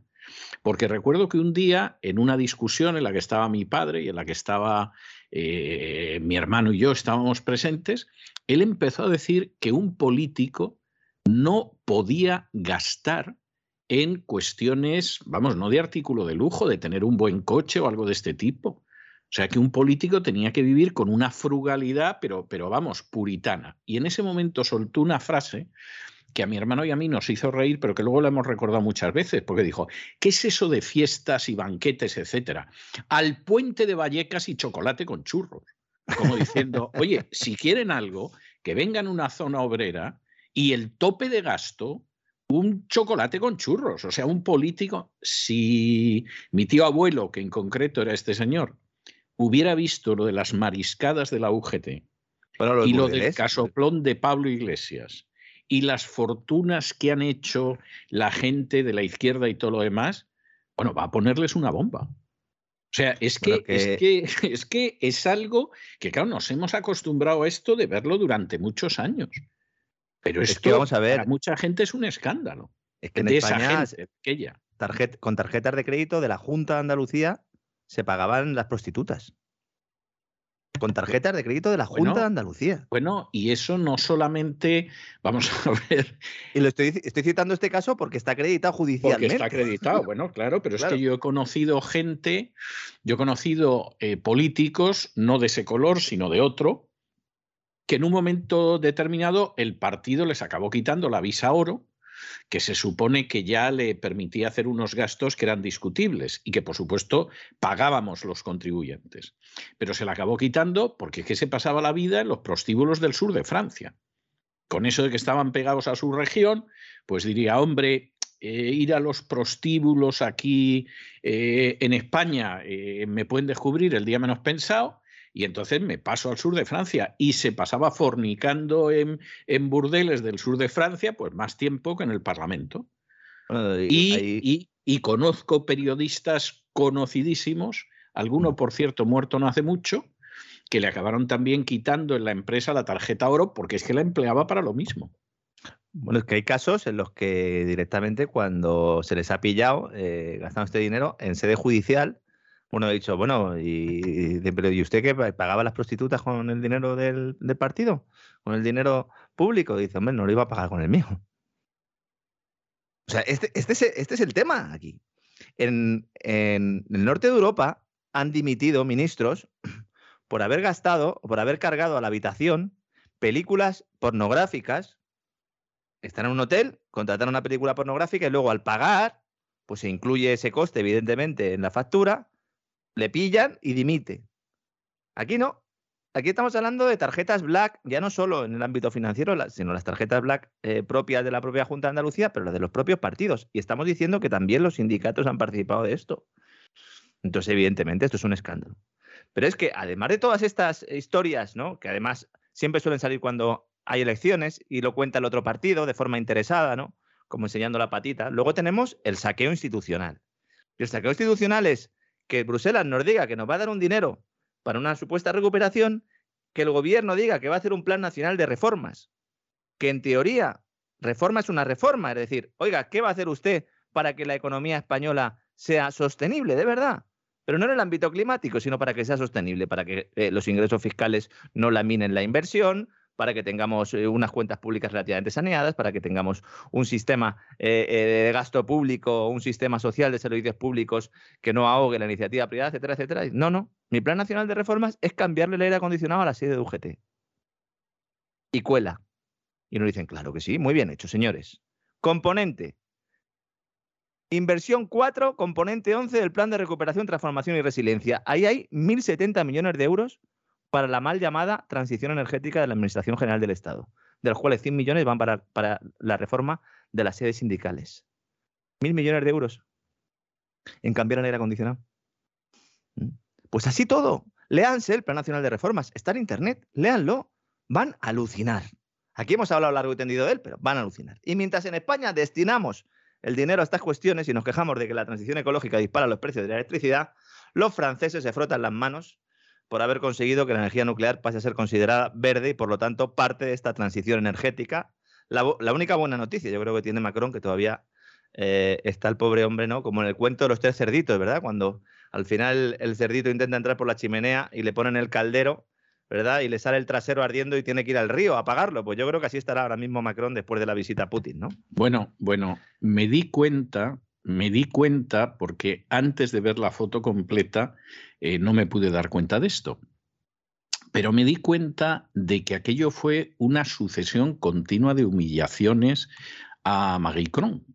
Eh, resulta, usted ha visto esa foto en la cual están en una mesa, que se ve que no encontraron una mesa más larga en el Kremlin para sentar a un lado a Putin y al otro a Maricrón. Sí, que yo pensaba que le iba a pedir, le iba a decir, venga, saca, ¿no? Como si estuvieran jugando. Entonces, no, no, aquello, aquello era una distancia tremenda. Bueno, yo vi la foto, me di cuenta del desplante, de lo que quería decir, o sea, todo eso lo vi. Pero de pronto veo la foto completa. Estoy leyendo un medio ruso y en ese momento veo la foto completa. Y claro, ahí yo dije, bueno, bueno, bueno, aquí el bofetón que le han dado a Maricrón es de campeonato. Porque resulta que durante cinco horas le tuvieron enfrente de la estatua del zar Alejandro I, que es el que machacó a Napoleón en 1812. Y estoy convencido de que tal y como es Putin, seguro. ¿eh? Seguro. Le dijo, le dijo, seguro. Eh, mire, esta es la estatua, esta es la estatua de Alejandro I, que usted sabrá que le dio de leches a Napoleón hasta que le dolió la mano. Que seguramente ni estaba ahí antes de que llegara Macron y la eh, pusieron No me extrañaría nada, no me extrañaría nada que la pusieran específicamente. Usted sabe que fue cuando los cosacos acabaron abrevando a sus caballos en el Sena, ¿no? En París y tal. Bueno, a Seyebu, Sayiches, Gasparín Macron. ¿Eh? O sea, llevo, Monsieur Macron, siéntese, señor Macron, que ahora me va a escuchar. Aquí tiene usted. ¿Eh? Mm, y, y, ahí Macron, pues tragándoselas, y luego tuvieron una comparecencia que yo la he visto completa, y vamos, salvo salir de detrás del atril y empezarle a darle collejas a Macron, es que Putin no pudo hacer más. Ahora, cinco horas viendo la estatua de viendo la estatua de Alejandro I, o sea, es que es algo verdaderamente impresionante. Claro, vamos a ver, para la gente que es española, para que lo entienda un poco, pues hombre, imagínese usted que viene el presidente francés a España, que en España hay un presidente del gobierno decente. Yo sé que eso es prácticamente imposible de imaginar. De, centro a lo mejor, decente complicado. Pero es así y se sientan y le colocan enfrente de la estatua de Carlos V. ¿eh? Y entonces, del que por cierto he hablado en el editorial de hoy y de la batalla de Pavía y todo, o sea que y entonces le tiene usted cinco horas al presidente francés con Carlos V enfrente. ¿eh? Y, y, entonces, pues el otro tragando quina. Pues este colocó a Alejandro I. Y no me extrañaría nada que como vaya el alemán de turno, le coloquen enfrente, pues yo qué sé, la estatua del mariscal Zhukov, que fue el que tomó Berlín en el año 45 y el vencedor de la batalla de Stalingrado, o algo así, porque vamos a ver, tú puedes pensar lo que quieras de Putin, de la política rusa, etcétera, etcétera, pero no cabe la menor duda de que el arrojo y la dignidad que demuestra, vamos, yo me sentiría contentísimo si viera ese arrojo y esa dignidad la centésima parte en el gobierno español defendiendo los intereses de España. No, no, en, absoluto. Es que fíjese, y además en esta cuestión de la que estábamos hablando, la energía es un claro ejemplo. Antes hablábamos de Teresa Rivera. Teresa Rivera, cuando decide la Unión Europea, todavía tiene que pasar una serie de trámites, pero cuando se plantea que la taxonomía de energías verdes respetuosas con el cambio climático, que pueden ayudar a respaldar las renovables, que en definitiva es de lo que se trata, se incluye la gasina nuclear, España tendría que estar contenta, sobre todo por el, elevado componente que tiene de generación con gas, de ciclo combinado. Entonces, Rivera se enfada porque, claro, una cosa es que sea bueno para los españoles o que pueda serlo, y otra cosa es que sea buena para los intereses que tiene ella, que no tienen nada que ver con los intereses de los españoles. Y envía una carta a Bruselas solicitando la exclusión de la energía nuclear de la taxonomía verde también, ¿no? Lo cual además pone en riesgo la financiación de la actividad de generación eléctrica en España y por lo tanto su continuidad durante la transición energética hasta ese año 2035, que es cuando se las quieren cargar todas, ¿no? Claro, Macron, después de esa reunión, se va a su casa, yo creo que ya dice, mira, yo ya he hecho lo que tenía que hacer y ya está. y ahora ya he cumplido. Claro. ¿Y ahora qué hace? Pues esperar. ¿Esperar a qué? Pues esperar porque va a ser la salvación energética como esto siga así, porque es que Francia tiene un parque nuclear tan extenso que le permite generar el 70% de la electricidad que consume. Esto es una barbaridad, ¿eh? El 70% de la electricidad que consume. Mucha gente en España me pregunta, sobre todo suscriptores, mire, voy a aprovechar y lo voy a mencionar aquí en un momentito. Eh, cuando hablo de energía me dicen, es que en España eh, hay más eh, capacidad de generación instalada de la, de la demanda, entonces nos están robando las eléctricas, porque nos están cobrando un precio que no es. No, señores, es todo lo contrario. hay sobregeneración porque hay que instalar mucha más energía o fuentes de generación energética, más potencia de la que realmente consumimos, porque hay momentos en los que los paneles solares y los molinos no generan electricidad.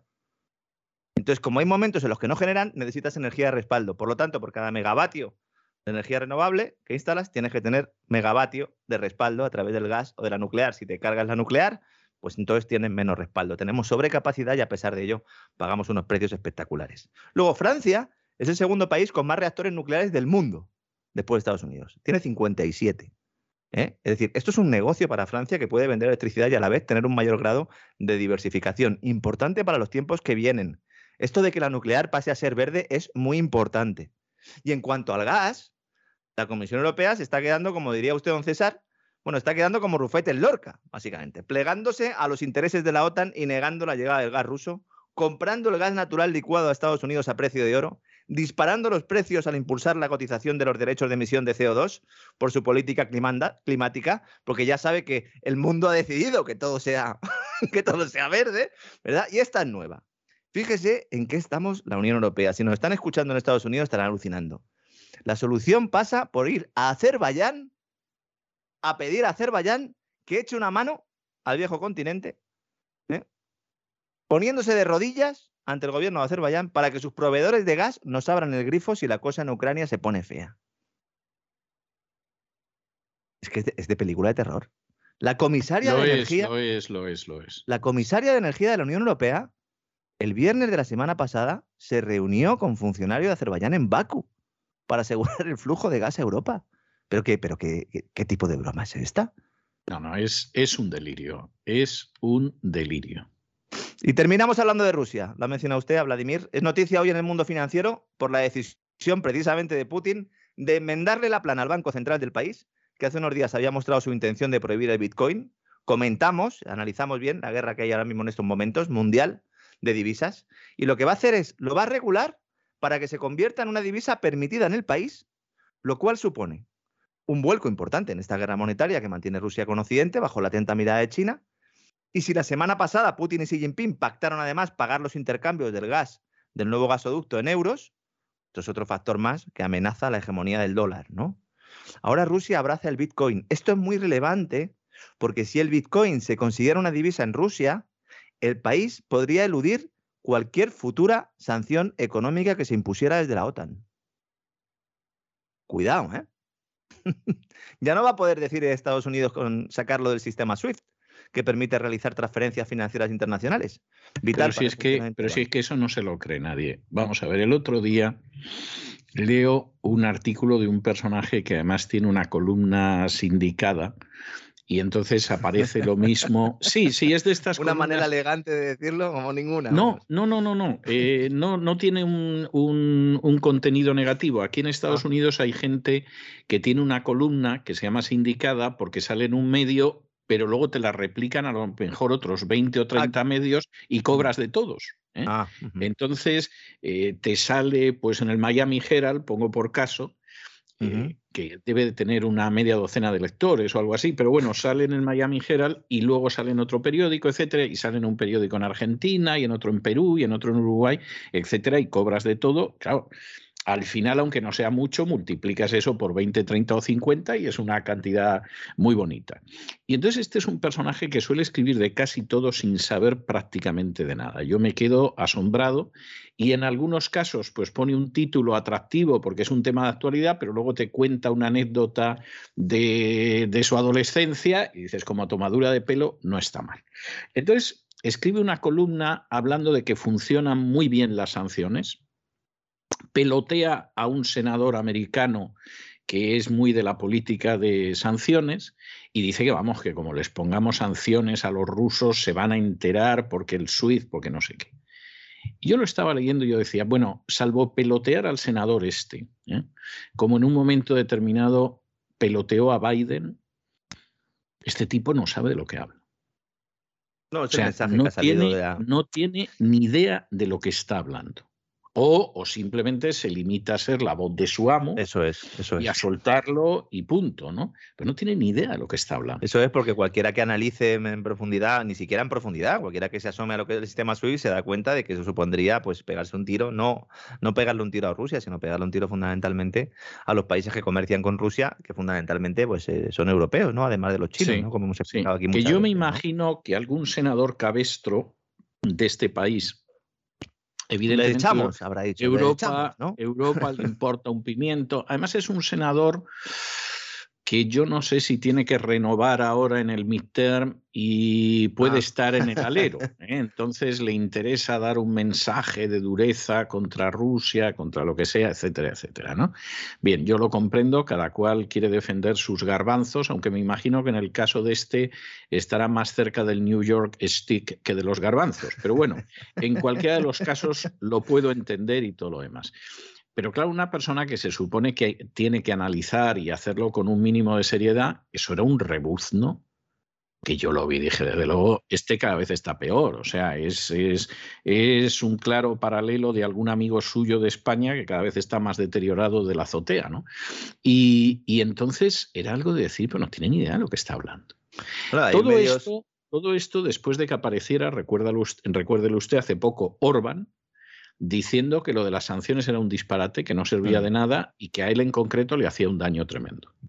Bueno, el propio Wall Street Journal empezó el, discurso, sobre todo cuando hace un par de semanas, hablando de las sanciones y, planteando la posibilidad de que se excluyera a Rusia del sistema SWIFT. Y ya los últimos días lo que están diciendo es que cualquier sanción sería eludida por Rusia. Así que el discurso cambia de manera muy rápida. Pero evidentemente esto del, Bitcoin es otro movimiento inteligente de Putin porque además vuelve a coger con el pie cambiado a todo el mundo, ¿no? Porque sobre todo después de que el Banco Central de Rusia dijera hace un par de semanas que querían prohibir el Bitcoin, pues ahora ha dicho Putin, no, no, el 18 de febrero, dentro de ocho días, se va a presentar un proyecto de ley que va a reconocer el Bitcoin como un análogo de divisa estándar, semejante al rublo, y no como un activo financiero digital. Esto es muy importante. ¿eh? O sea, ya no es El Salvador, no. Eh, ni siquiera, no, no va a ser moneda de curso eh, forzoso ni nada de esto, pero va a tener una, una, situación de análogo de divisa estándar. En la actualidad, Rusia no prohíbe ni la posesión ni el uso de este tipo de monedas en transacciones, eso sí, deben llevarse a cabo a través de bolsas autorizadas para este tipo de operaciones. Y la futura norma va a hacer que las transacciones que superen los 600.000 rublos, que serían unos 8.000 dólares aproximadamente, deberán ser declaradas y se multará a quienes lleven a cabo transacciones ilegales con criptomonedas por canales alternativos. Insisto, otro movimiento inteligente de Putin. Y esta mañana ya, para acabar, don César, me he acordado mucho de usted, leyendo prensa americana, ¿Qué le ha pasado al señor Zelensky? Que dice que ahora lo de la invasión rusa, que no lo ve probable y que la crisis política está teniendo un gran impacto en la economía de Ucrania y que a ver si paramos el carro. ¡Ay, bueno, claro, porque Zelensky de pronto se ha dado cuenta de que la cosa no va como él quiere y sin embargo en Ucrania pues no invierte nadie y se le está cayendo todavía más el chiringuito del país más pobre y más corrupto de todo el continente europeo.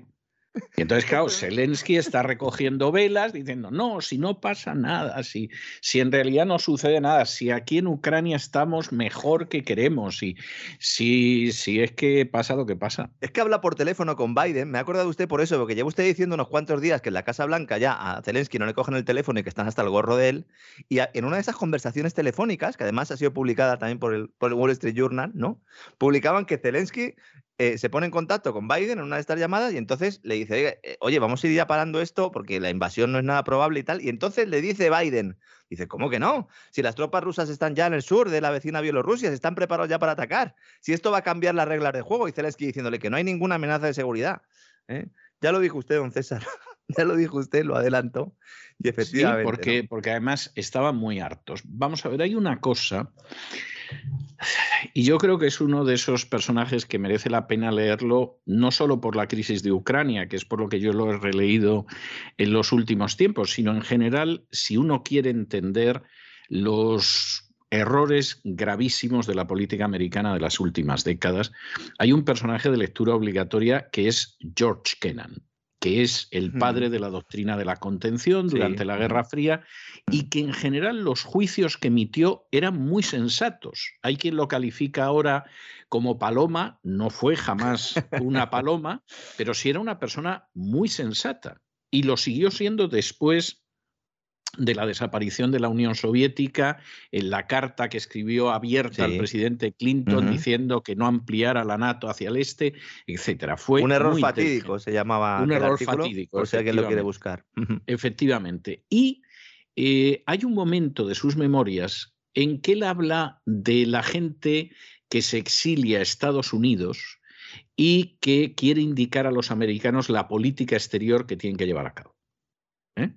Y entonces, pues esa gente que viene se refugia en Estados Unidos, se exilia, cosa que yo entiendo perfectamente porque es mi caso, pero mientras que en mi caso a mí me interesa que los intereses de esta nación, que es la mía, se lleven a cabo de la mejor manera, hay gente que se sigue acordando de dónde vino, que yo lo puedo entender, pero entonces pretende orientar la política de los Estados Unidos hacia su agenda, porque ha salido huyendo del país que fuera, en muchos casos, por las causas más nobles.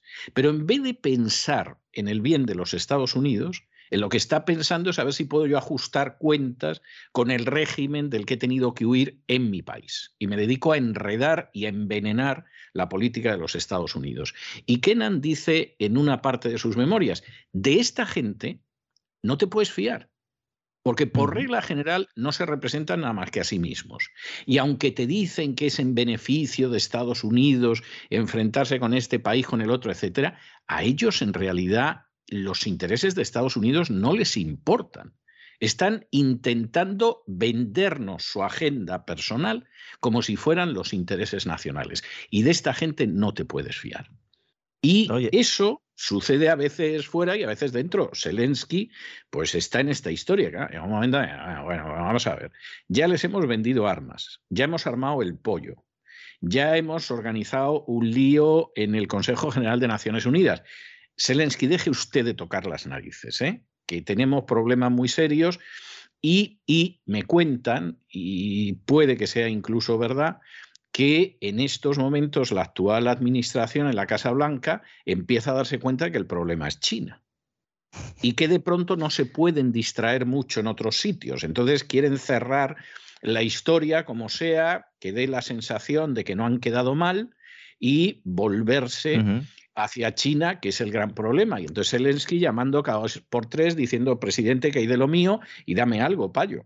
Sí, al mismo tiempo que se retira también a la familia de diplomáticos, de personal no esencial de la embajada, con lo cual están un poco como el perro hortelano, ¿no? El perro de San Roque, ¿no? Que ni come ni, ni deja comer, porque claro, eh, le está diciendo Zelensky, bueno, y entonces, eh, eh, si no paráis, ¿no? De, de introducir incertidumbre, pues yo voy a tener problemas económicos. Bueno, pues Zelensky, es que tú eras ese valladar, ¿no? Del que hablaba toda esa doctrina de Kennan, ¿no? En ese artículo, que además recomiendo a todo el mundo que busque, porque está también traducido al español, y básicamente lo que decía ahí Kennan en 1997 es que el error más fatídico, que es el, que da el título del, artículo, ocho párrafos tiene solo, ¿eh? de la política estadounidense en toda la era posterior a la Guerra Fría, era precisamente expandir la organización del Tratado del Atlántico Norte. No le hicieron mucho caso y bueno, pues eh, de aquellos polvos vienen estos lodos, don César.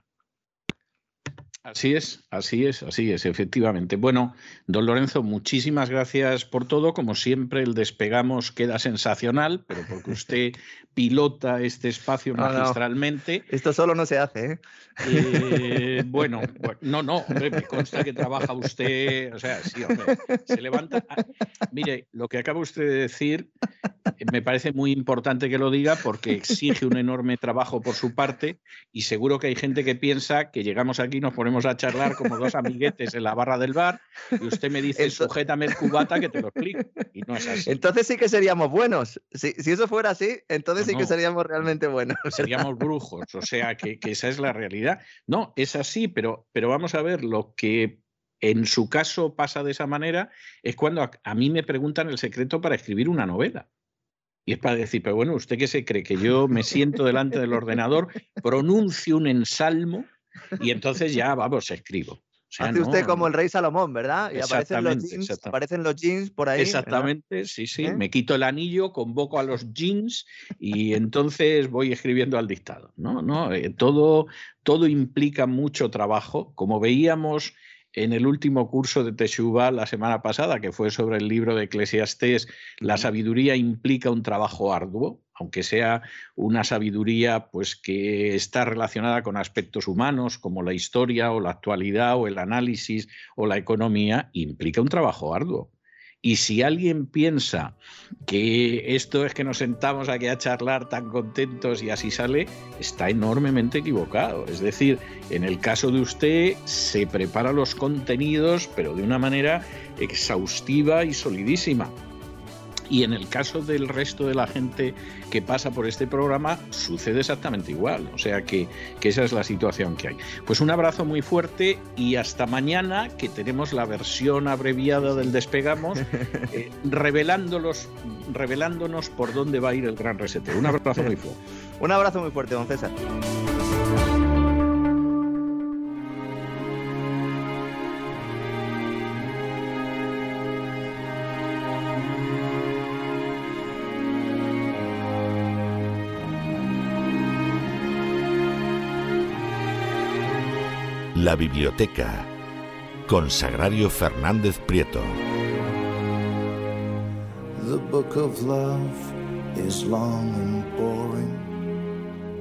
Estamos de regreso y estamos de regreso ya para el segmento final del programa en el que, como ustedes saben, nos tomamos un descanso, un alivio, una bocanada de cultura que siempre transcurre en la biblioteca de Doña Sagrario Fernández Prieto. Ya está aquí Doña Sagrario y a ver qué nos trae hoy. Muy buenas noches, Doña Sagrario. ¿Qué lleva usted debajo del brazo? Pues eh, llevo algo que le va a gustar mucho, porque hoy tengo esto muy animado y seguro que va a disfrutar con lo que le traigo hoy. Vamos a hablar nada más y nada menos que de Julio Verne. Hombre, hombre, Julio Verne, Julio Verne. Yo, lo que más no disfrutado alguno es con Julio Verne. Sí, yo le confieso que no sé si ahora sería capaz de leerme una novela de Julio Verne. O sea, se lo digo sinceramente. Mm. Ahora, las horas que yo he pasado leyendo novelas de Julio Verne, vamos, son, pero, pero abundantísimas, ¿eh? Y además de mucho disfrute. ¿eh? Aunque yo era más de Emilio Salgari que de Julio Verne, eh, he leído muchas de las novelas de Julio Verne y recuerdo que lo que yo pedía a mis padres cuando estaba estudiando ingresos y pasaba el curso de ingreso y entraba al bachillerato y me dijeron que qué quería, yo dije las obras de Julio Verne. O sea que con eso ya le digo a usted bastante. Pues Julio Verne nació en, Nantes un mes de febrero y murió en, en Amiens en 1800 28. Y es uno de los escritores, era escritor, poeta y dramaturgo, uno de los escritores que más influencia ha tenido en general en todo el mundo y en particular en el, en el mundo de la ciencia ficción. Ahora vamos a ir viendo su producción literaria para, entender esto. Vamos a hablar un poco, en primer lugar, de, de su infancia y juventud. Él fue el mayor de cinco hijos, de un matrimonio acomodado. Su padre era era, abogado, igual que su abuelo, se esperaba de él, de Julio Verne, que fuera también un, abogado ilustre, tenía un hermano y, tres hermanas eh, más, pero él lo de la abogacía no le, no le interesó, no, le interesó, iba a decir especialmente, no le, no le interesó de ninguna manera. Y cuando acabó su primer ciclo de estudios, como era de, una familia eh, acomodada, su padre, que se llamaba Pierre Verne, le regaló a él y a su hermano Paul un foque de vela, un barco con el que planearon descender por el Loira hasta el mar sea, que ya eh, la, familia desde luego le, estaba influyendo mucho. Pero fíjese que en este caso es una anécdota esto que a cualquier mm, joven le hubiera entusiasmado, a él no le hizo ninguna gracia. Dentro de su cabeza debía de tener, debía no, tenía quizá cosas más importantes o escenarios y viajes mucho más, mucho más grandes. Y sus biógrafos em, insisten, hay una anécdota suya que hay quien desmiente, otros dicen que no, que es cierto, que a los 11 años se escapó de casa para ser grumete en un mercante que, que viajaba a India, con la intención de comprar un collar de perlas para su prima Caroline de quien estaba enamorado. Como anécdota es bonita, pero no está confirmada, no lo sabemos. Si son cosas que se pueden hacer a los, a los 11 años, si vives en determinados lugares donde es fácil tener cerca un mercante a mano y tienes una prima que se llama Caroline, que, mm, te gusta mucho, en fin, con una serie de circunstancias a favor se pueden hacer estas cosas. Como anécdota es, eh, es curiosa y tiene su encanto y por eso la he contado. Y em, en 1840, 46, bueno, ya se iba viendo que a él le, interesaba la poesía, le interesaba mucho la, ciencia, coleccionaba, esto sí es, está confirmado, muchísimos artículos científicos, en su casa estaba, había, estaba llena de artículos de, de este tipo y tenía una curiosidad que muchos analistas de su obra han juzgado como enfermiza por todo lo que fuera ciencia y por este, este tipo de, mundo y, esos artículos que se publicaban en, revistas.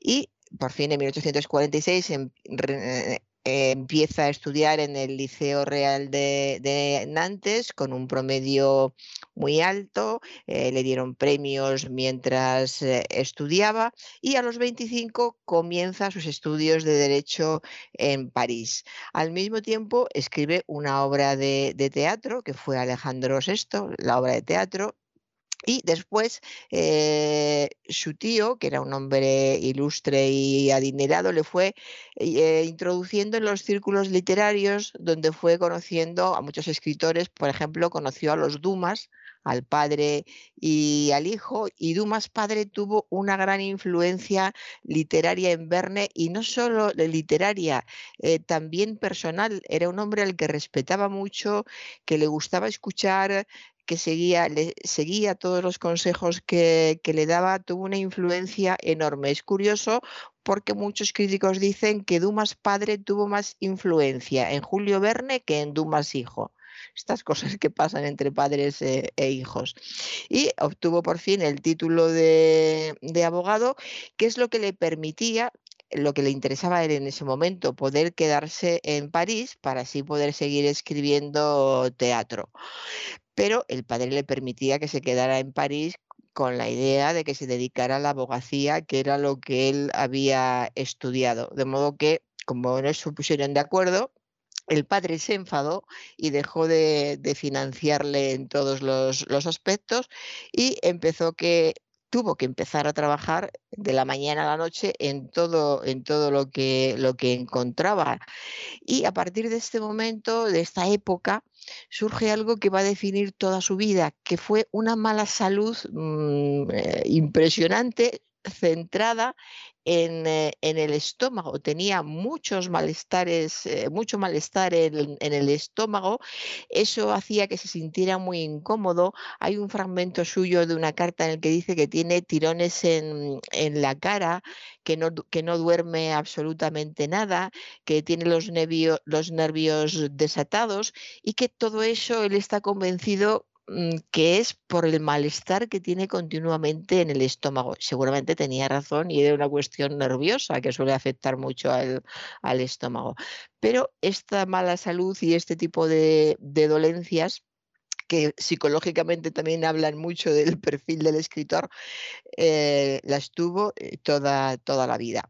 Pero no dejó de escribir eh, ya desde que se acabó la, la, carrera, salió de la facultad, incluso antes ya había empezado a escribir y siguió escribiendo escribió un drama en México, que es un cuento histórico, inspirado por el viaje al equinoccio americano de un naturalista y explorador alemán famosísimo, von Humboldt, Alexander von Humboldt, y así eh, seguía leyendo, interesándose, buscando.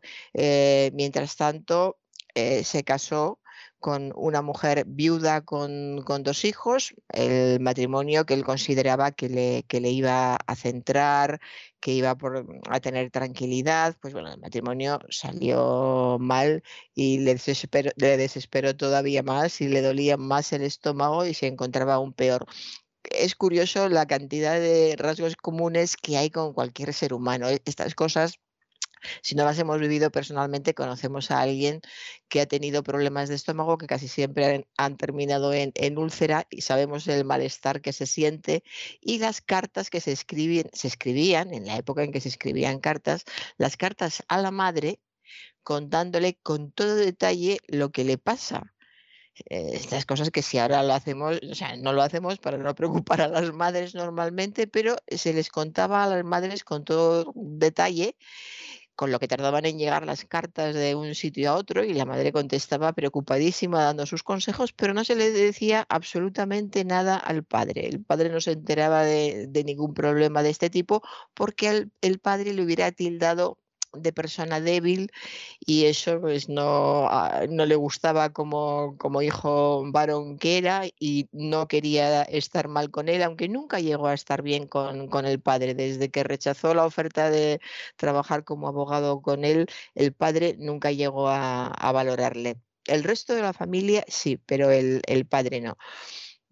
Y se pasó la vida viajando, tenía además ahora más ganas de viajar desde que se casó para huir de la vida familiar. Mm, recordemos que se casó con una viuda que tenía dos hijos y luego tuvieron dos más.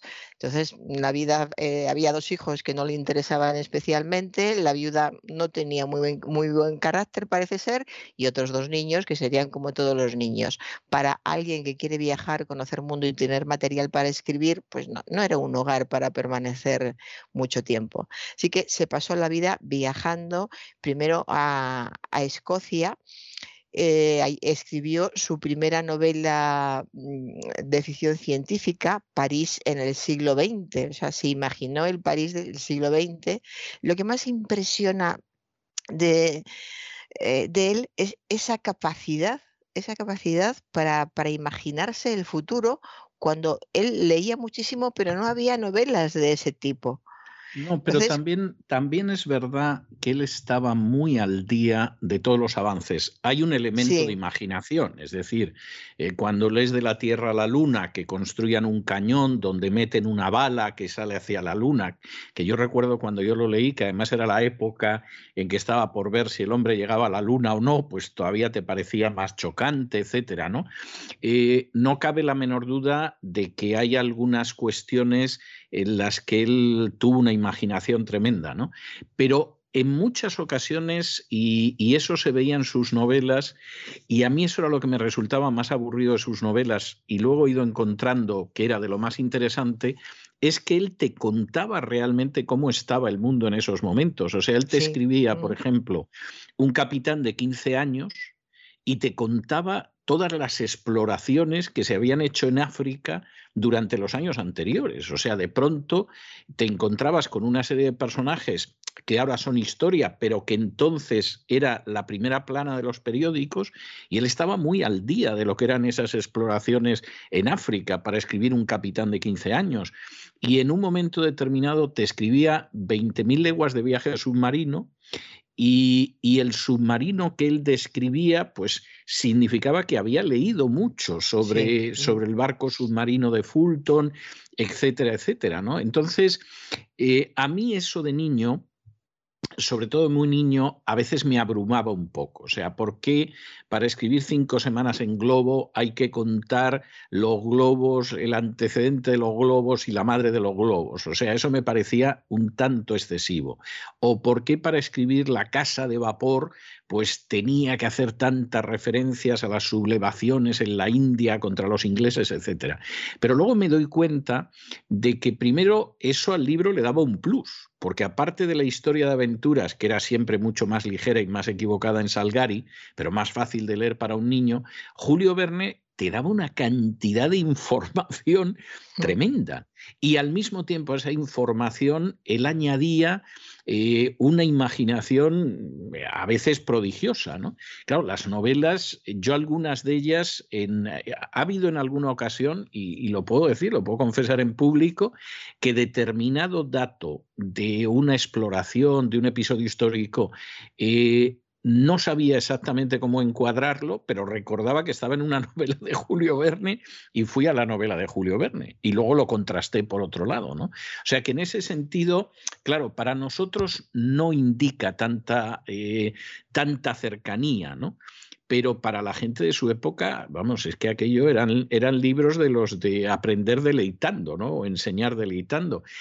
Y luego hay algunos, eh, este que usted menciona de París, que además es una novela que se publicó hace no tantos años, o sea, es una novela que se publicó quizá hace cosa de 20, 25 años, estaba inédita y es muy interesante, pero por ejemplo, yo recuerdo que eh, Julio Verne habla de la bomba atómica en, en una de sus novelas, en Frente a la bandera. Frente a la bandera, que es una de las novelas menos conocidas de él, y ahí hay una referencia a algo que por lo menos te hace pensar en la bomba atómica, pues con un siglo y pico de antelación. O sea que a veces el elemento de ciencia ficción, que eh, no es el de la mayoría de las novelas de Verne, aunque sí de algunas de las más conocidas, a veces resulta hasta prodigioso. Sí, sí, lo es, sí. Yo sé eh, incluso que hay algunas de sus novelas que son muy leídas y muy valoradas por, por ingenieros de determinadas ramas de la, de la ingeniería, porque además les, eh, les gusta ver hasta qué punto se acercó y en qué punto se quedó, entonces las disfrutan especialmente dentro de, sus conocimientos. Bueno, pues eh, empieza a publicar mm, eh, sus viajes extraordinarios en 1863 y eh, sale cinco semanas en globo, viaje al centro de la Tierra, de la Tierra a la Luna, que es una de las más famosas porque se han hecho bastantes películas de, sus libros, pero yo creo que la imagen más icónica de, sus libros, pero sobre todo del mundo del cine, es esa imagen, porque fue de la, mm, una película que hicieron los hermanos Méliès, en que se ve la cara de la luna con un cohete eh, metido en un ojo. Entonces, esa imagen surge de una, de una novela suya, de una novela de, de, Verne, de esta, de la Tierra a la Luna. Después siguió con Los hijos del Capitán Graham, 20.000 leguas de viaje submarino, La isla misteriosa. La verdad es que son, son novelas que son mundo, que te, que te traen eh, enseguida imágenes eh, a la cabeza. La vuelta al mundo en 80 días, Miguel Strogoff, que es una de mis novelas novelas preferidas en, en general. La Esfinge de los Hielos, El Soberbio Orinoco, muchísimas, muchísimas. Cinco semanas en globo, no sé si la, si la he citado ya tenía una capacidad eh, impresionante para escribir y además teniendo en cuenta que era un hombre que viajaba mucho, viajaba porque lo, necesitaba para, para estar al día y pues también para marcharse de casa, como ya sabemos, pero era necesario porque se fijaba en todo y preguntaba por todo. Por cierto, Julio Verne estuvo en Vigo en dos ocasiones. Hay una, eh, un monumento en su recuerdo en la ciudad de Vigo, muy bonito el monumento, y una carta suya en la que dice que Vigo y sus personas eh, le gustaron mucho lo mismo que Lisboa, o sea que hizo el viaje Vigo-Lisboa y no sé dónde fue después, pero le gustó mucho Galicia. Y Así eh, fue eh, continuando sin dejar de viajar en la medida de sus posibilidades y eh, al mismo tiempo eh, escribiendo, que tiene mérito, o sea, tanto escribir con tan pocas paradas. Quiere decir que escribía en, pensiones, en hoteles, en cualquier sitio donde, donde parara. Escribió también un, libro menos conocido sobre Abraham Lincoln y su, asesinato, que ese es menos conocido porque no sé con qué nombre se ha traducido eh, al, al, español. En inglés, en inglés sería Impey Barbicane, pero no sé cómo se ha traducido al español, es decir, que le interesaba absolutamente eh, todo. En, eh, cuando, por ejemplo, Barbie Kane además es el protagonista de La Tierra a la Luna. Ah, el de La Tierra a la Luna.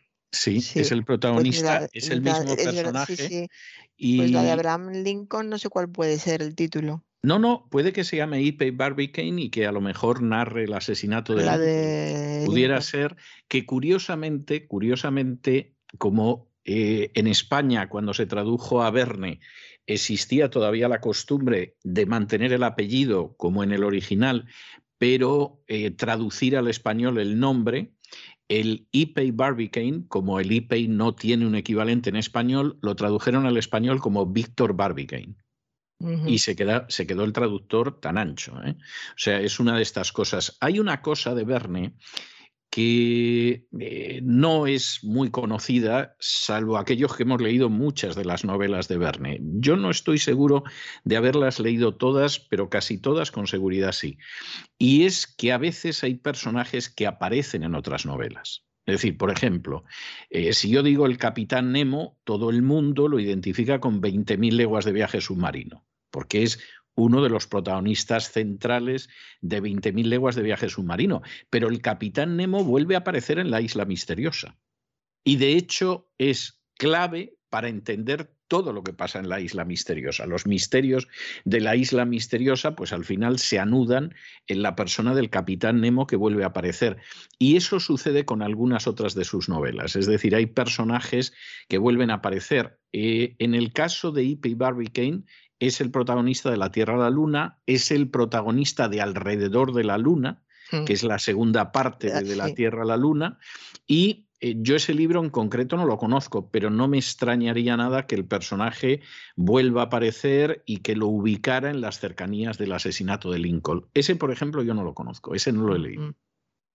Eh, hay una anécdota que es eh, curiosa en la que, con la que se comenta que vivió por fin la emoción que daba a sus personajes, y es que el día del estreno de su adaptación al teatro de La Vuelta al Mundo en 80 días, Verne insistió en que quería revisar personalmente el canasto que iba a conducir a, Phileas Fogg y a su inseparable Passepartout a grupas de un elefante verdadero. Hay que ver los montajes de teatro que se hacían en la época. Eran impresionantes, sí, sí. Impresionantes. Y eh, insistió en que quería hacer esto para supervisarlo todo y entonces se cayó una parte del escenario el animal, el elefante, se asustó y salió despavorido del, teatro llevándose al, autor. Y salió al Boulevard de los Capuchinos de París eh, corriendo, asustando a todo el mundo y con Verne a cuestas, hasta que por fin el domador logró alcanzarlos en, las Tullerías. Pero aquello debió de ser un espectáculo impresionante. Imagínese al día siguiente los periódicos como, lo contarían, el susto de la gente por, por, la calle. Y, y, sin embargo, esta anécdota a mí siempre me hace gracia porque no lo cuenta alguien a quien le pasa esto y es escritor, lo cuenta con detalle y aprovecha un libro en el que pueda aparecer pero él vivió esto, pero como era algo fuera de lo que él estaba haciendo, que era supervisar una obra de teatro, y fuera del texto de la obra de teatro que él estaba supervisando, no aparece en ninguna parte, aunque salió en los periódicos de toda Francia y puede que parte del, extranjero. Bueno, ya a estas alturas, Verne eh, llegó a ser un hombre rico, tan rico que tuvo tres barcos, que además todos se llamaban San Michel, era San Michel 1, 2 y 3, y pudo hacer muchos viajes por mar en sus propios barcos, parando donde quería y atracando donde quería y además eh, visitando las ciudades que, le apetecían. En esta época es cuando publica 20.000 lenguas de, viaje submarino en la que aparece la ría de Vigo. Por eso en, en Vigo le quieren tanto y le han levantado esa, e, ese monumento tan, tan estupendo. Él además en una carta habla de Vigo y Lisboa. dice, eh, Vigo y Lisboa son muy hermosas de verdad y nos acogieron muy bien en, todas partes. Se quedó encantado con el vino gallego, con la comida gallega, destaca especialmente el vino, pero se quedó encantado con todo lo que, lo que vio en Galicia. De que se entiende cuando ves, mucha gente verá esa, esa estatua enorme de Julio Verne en la Ría de Vigo y dirá, ¿y este hombre aquí? Pues sí, hay mucha, mucha relación, no solo porque viajara allí, es que viajó varias veces y le gustaba mucho la zona, igual que le gustó mucho Lisboa también. Después de Lisboa siguió viajando, hizo escala en Cádiz, en Tánger, en Gibraltar, en Málaga en Tetuán y en Argel, es decir, que pisó bastante suelo español. Y eh, ya por fin vuelve a residir a, su ciudad, a Amiens, pero eh, no, se estaba quieto, ¿no? era incapaz de, de quedarse en, su hogar y seguir escribiendo. Siguió escribiendo, nunca dejó de escribir en, en las posadas donde estuviera, en los barcos, donde fuera, eh, siguió escribiendo mientras recorría Irlanda, Escocia, Noruega, Inglaterra, el Mar del Norte, que también lo recorrió, igual que recorrió el Báltico en 1881, que si no explorador era raro que alguien lo hiciera, y él lo hizo. De modo que viajar realmente era una, una pasión para, para, él. Y en uno de sus libros que habla, por ejemplo, de, del Ártico y también son imágenes que cuando se hicieron las primeras expediciones al, Ártico parecían que estaban reproduciendo los libros de, de Verne. Y eh, por fin, eh, a los 58 años, cuando era pues marzo 1886, eh, mientras caminaba a su casa, uno de un sobrino que tenía que se llamaba Gastón y tenía 25 años y con quien se llevaba aparente muy bien, nunca se supo por qué le disparó con un revólver. Sin, eh, sin, que nadie se lo, se lo, explicara. La primera bala no le, no le dio, pero la segunda sí, le hirió en la pierna izquierda y le provocó una cojera que le duró toda, toda la vida. Y esto le, claro, no es lo mismo ya seguir moviéndote con esta dificultad de una pierna en, esas condiciones en esa época, que no existían los medios de recuperación que hay ahora. Y a eso, esos miedos, esos nervios suyos por lo que le pudiera pasar, se añadió el miedo de que cualquiera le pudiera disparar, porque si lo había hecho su sobrino que era querido y mimado, pues ¿por qué no lo podría hacer otra persona? O sea, que dentro de, parece que toda esa cantidad de mundos, porque no se puede hablar solo de mundo en singular, esa cantidad de mundos que tenía en su interior Julio Verne, eh, eran necesarios para llenar eh, muchos miedos, muchos miedos a todo, a, sus enfermedades, al contacto con su propia familia, a que le pudiera pasar algo cuando fuera por, por la calle. Entonces él escribía y quizá lo hacía para evadirse, simplemente lo más probable es que escribiera porque era lo que sabía hacer y tenía muchísimas cosas dentro. Debía de ser un lector. Curiosamente en su biografía no se habla del tema, pero debía de leer mucho y, y debía de, de, de, conocer, estar al, al, día de las últimas novedades en todos los aspectos, pero hay que volver a insistir siempre en que estaba al día también en revistas científicas. Las revistas científicas se las leía todas. Sin duda. Era, sin era duda. capaz, era, sabía las, las medidas que podía tener un, un submarino, qué sí. capacidad debía de tener un globo aerostático para subir hasta determinada altura. Es decir, que ¿Sagrario? estaba. Sí, sí, le oigo. ¿Me oye? Sagrario. Sí, ¿me oye? Sí, sí, te oigo, ¿Me te oye? oigo. Sí. Sí, pues, sí, sí. pues de, de, estaba al tanto con toda precisión. Se ve ese, ese prurito de no meter la pata. A ver si voy a decir que un globo aerostático se elevó tantos metros y solo son capaces de hacerlo hasta tanto. Entonces se informaba y luego lo comprobaba. La, capacidad de trabajo que tenía este hombre era realmente impresionante. Era un hombre interesante en todos los, aspectos. Quiso aprender esperanto, presidió un, grupo eh, de, personas que se dedicaban a promover esta lengua que quería unir a todas las lenguas de, del mundo.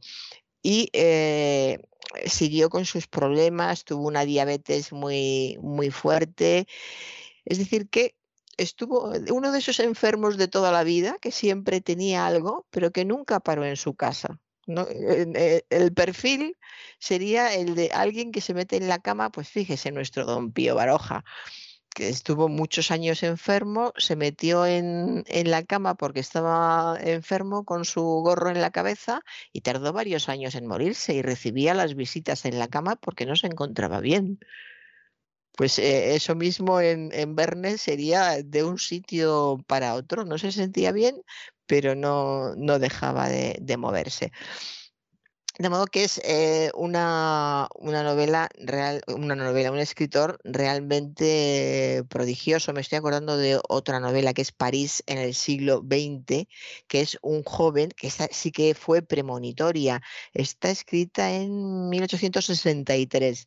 Y Esta novela eh, trata de un joven que vive en un mundo de rascacielos de cristal, trenes de alta velocidad automóviles de gas, calculadoras, una red mundial de comunicaciones, pero es incapaz de ser feliz.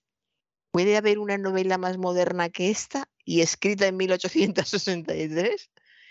Era, era un hombre con, con una capacidad realmente increíble. O sea, definió el futuro, pero sobre todo centrándose muy bien eh, teniendo muy bien la, la idea de que el futuro estaría rodeado de grandes inventos y todo sería más fácil, pero los hombres no serían más felices.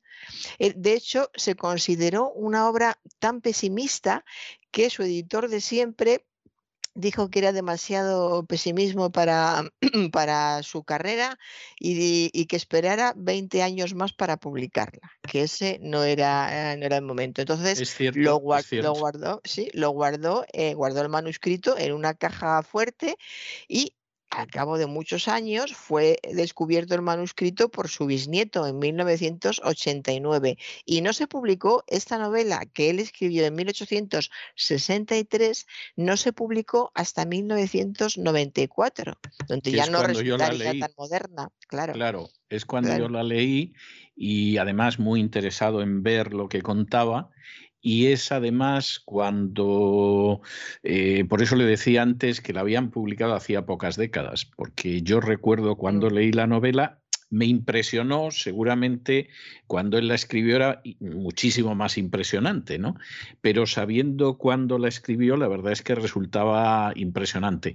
Hay un elemento eh, hablando del pesimismo de la novela, pero hay un elemento que, teniendo en cuenta lo que usted cuenta, lo que ha relatado de esos últimos años de un Verne ya con problemas de salud, etcétera, hay un elemento de pesimismo que aparece en sus últimas novelas. Y, que es lógico, es decir, en muchas ocasiones no cabe la menor duda de que el estado de ánimo de- del autor se refleja en las novelas, es decir, no escribes las mismas historias cuando estás muy enamorado que, que cuando no existe esa situación de enamoramiento. Yo creo que en la manifestación artística no hay nada más que ver los periodos de pintura de Picasso, por ejemplo, que, que sabes perfectamente con quién estaba cuando pintó ese cuadro, eh, se ve muy claramente en la literatura y los últimos años de Verne fueron años muy duros en cuanto a la salud y se ve.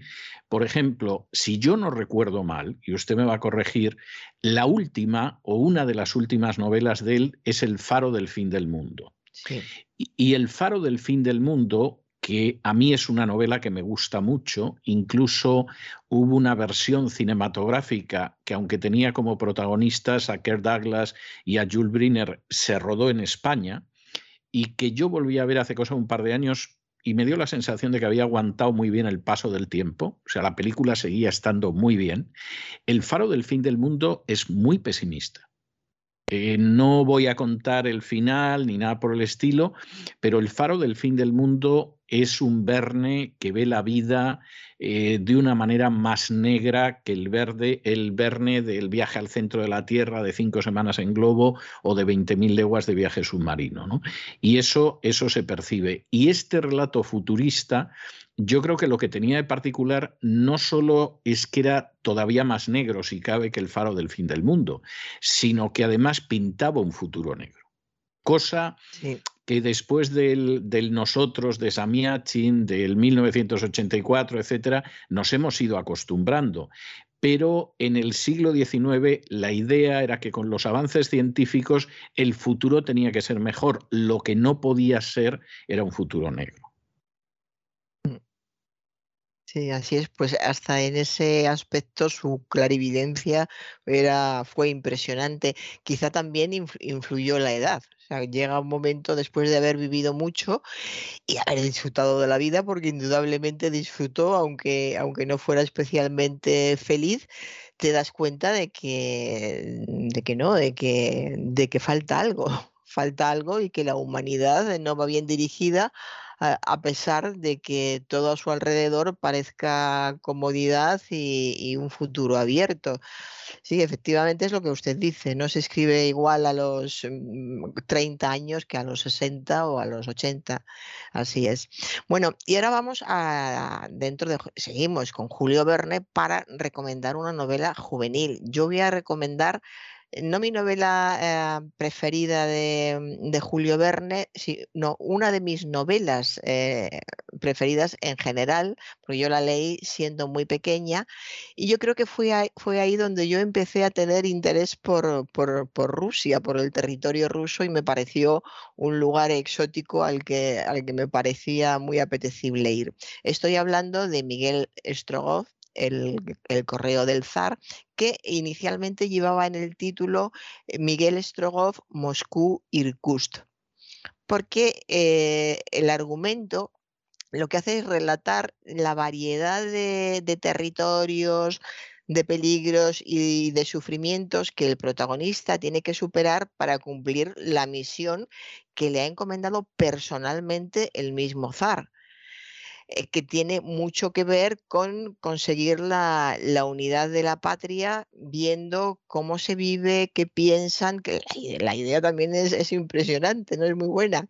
Eh, un correo que los correos tenían que ir parando obligatoriamente, claro, tenían que alimentar al caballo, darle de, beber, dormir en las posadas o en las casas de los pueblos y tenían mucho trato con, con la gente, de modo que era una manera de, estar en contacto con, con, el pueblo y ver qué opinaba el, pueblo de su zar, qué opinaba de Rusia, qué opinaba de, la guerra, eh, en fin, de cuál era la situación en general de, todo el país. Además, eh, en esa época el ferrocarril se estaba extendiendo, estaba en plena expansión.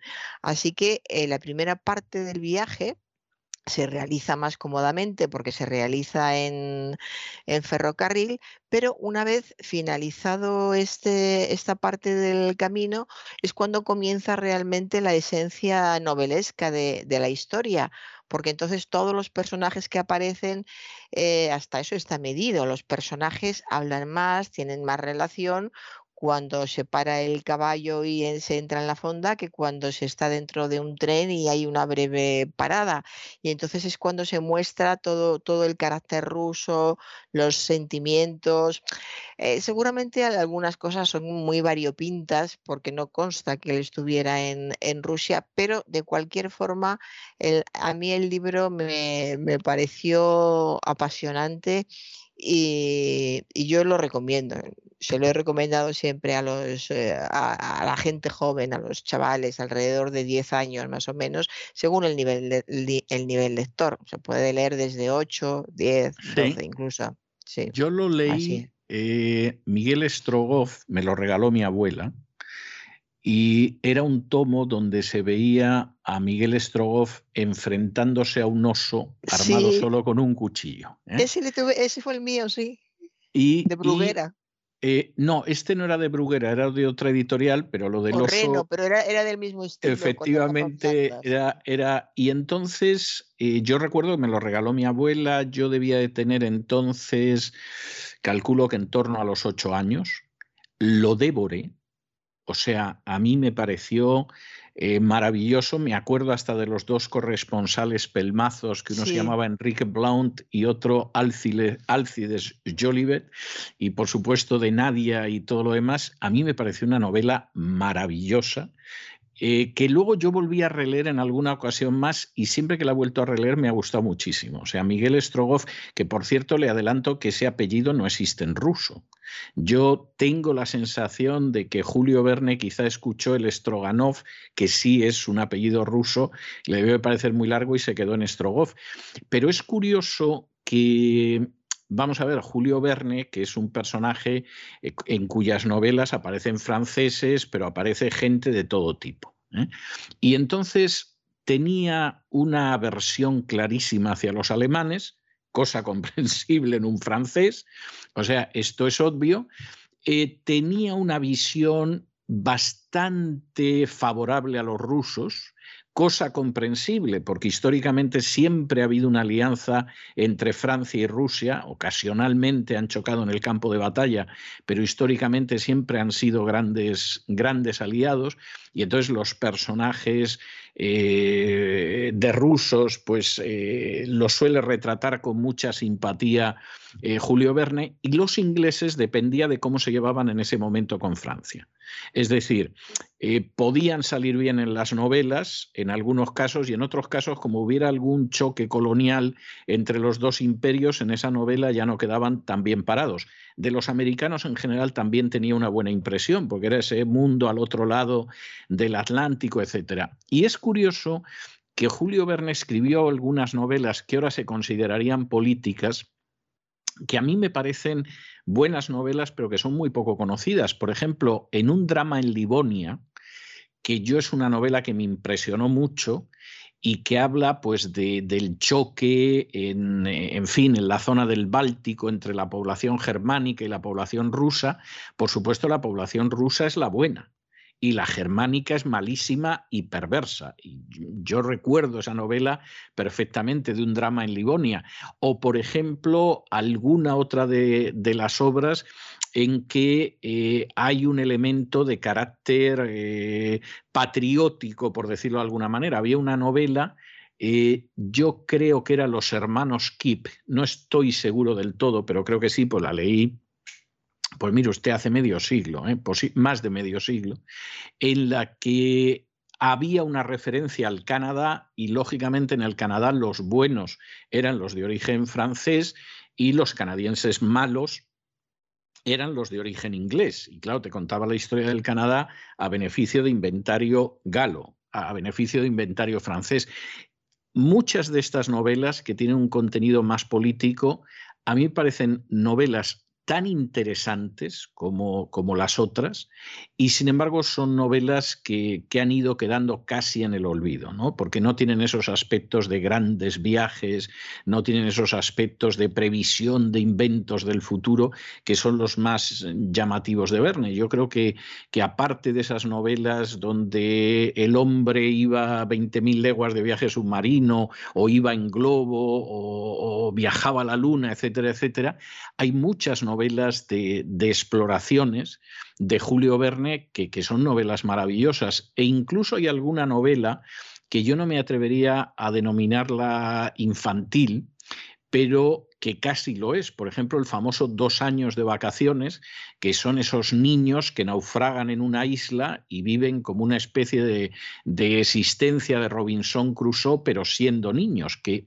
yo recuerdo, no, no sería capaz ahora de contar el argumento de dos años de vacaciones, más allá de que naufragan y efectivamente se tiran dos años haciendo lo que quieren en una isla desierta y en vez de morir como moscas, que sería lo normal, construyen ahí una cultura infantil de supervivencia en la isla. Pero sí puedo decir que una de mis novelas preferidas y que más me gustó cuando yo la leí en su día fue Dos años de vacaciones, porque eso de desaparecer dos años en una isla desierta, con los ocho o nueve años que yo tendría entonces, vamos, me pareció absolutamente maravilloso. Claro, sin padres.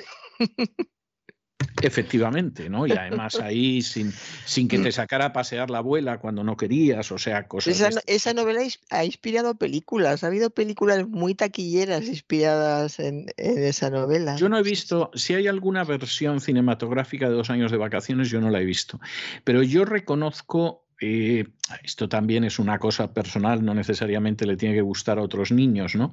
Pero yo reconozco que las historias de naufragios en una isla a mí me apasionaban. La primera que yo leí fue Robinson Crusoe y me pareció maravillosa. Eh, me pareció maravillosa porque además tenías un negro al que le enseñabas, y, pero el negro no era tan tonto como tú pensabas y te planteaba preguntas que te obligaban a pensar. ¿no? Y entonces tú a veces decías, bueno, ¿quién, quién es más listo, Viernes o, o, o Robinson? ¿no? Y, y me gustó muchísimo. Me encantó los Robinsones suizos, Sí. que me, me, pareció maravillosa, o sea, esa familia suiza que naufraga y son como Robinsones, bueno, esa me gustó tanto más que Robinson Crusoe y me encantaron tanto Dos años de vacaciones como La isla misteriosa. O sea, son de mis novelas preferidas en la infancia. O sea, deseando de marcharme de casa y del Puente Vallecas, vamos, es evidente, cualquier, cualquier eh, psicólogo, cualquier psicoanalista lo diría, o sea, y había un intento de marcharse que, claro, se acaba usted viviendo en el otro extremo del mundo, ¿no? Venía de la infancia, seguramente. Muy bien, don César. Pues eh, hasta aquí hemos llegado. Pues me parece muy bien. Yo le he reservado un tema muy especial. Usted sabe que ha habido distintas versiones del Miguel Strogoff. Hace, pues de esto hará unos 25 años aproximadamente, yo creo que salió la última que era una coproducción en la que también estaba Telecinco y yo creo que es la que menos me gustó de todas, esa es la realidad. Hay una clásica cinematográfica de Kurt Jürgens que a mí me sigue pareciendo magnífica y que incluso tuvo una continuación que se llamaba eh, Las nuevas aventuras de Miguel Strogoff o Nuevas aventuras de Miguel Strogoff, también con Kurt Jürgen, que era alemán, pero que daba muy bien el tipo de oficial del zar. Por cierto, alemán al que Hitler encarceló en un campo de concentración porque era opositor al régimen. ¿Eh? Él era piloto de la Luftwaffe, de la aviación de guerra alemana, y en un momento determinado los nazis lo metieron en un campo de concentración. Luego nos hemos hartado de verlo de oficial nazi en multitud de películas. Y hay una serie del año 75 que para mí es la mejor adaptación de Miguel Strogoff, una serie para televisión que se llamaba, era francesa, y se llamaba, claro, Michel Strogoff, o sea, Miguel Strogoff, y que tenía una música de entrada que a mí me parecía espectacular. Yo oía la música y vamos, ya no había quien me separara de la pantalla de televisión. Bueno, pues le voy a dejar a usted con el tema de esta serie, insisto, para mí la mejor adaptación a la pantalla, aunque fuera la pequeña pantalla de la novela de Miguel Strogoff, porque verdaderamente es impresionante. El tema musical de Vladimir Kosma yo creo que es insuperable y bueno, ya veías tú al correo del zar, la marcha Circus, el mensaje, en fin, maravilloso. Le dejo con ello y hasta la semana que viene, Dios mediante. Hasta la semana que viene, don César.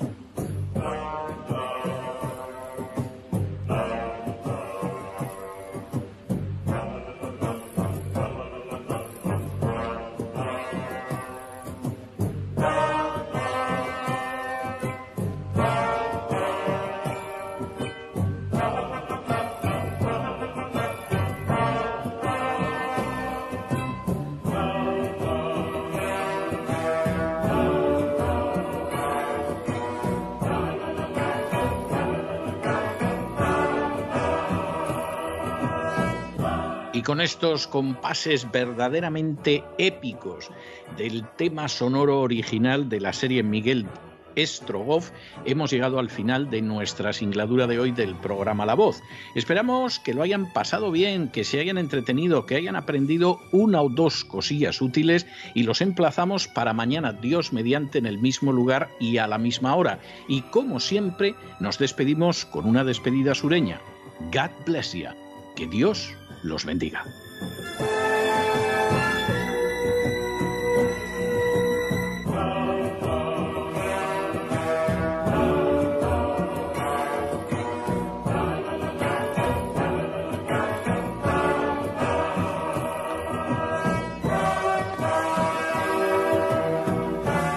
El programa La Voz es una producción de Artorias Incorporated y al amparo del derecho a la libertad de expresión no se hace responsable de las opiniones vertidas en el curso del mismo.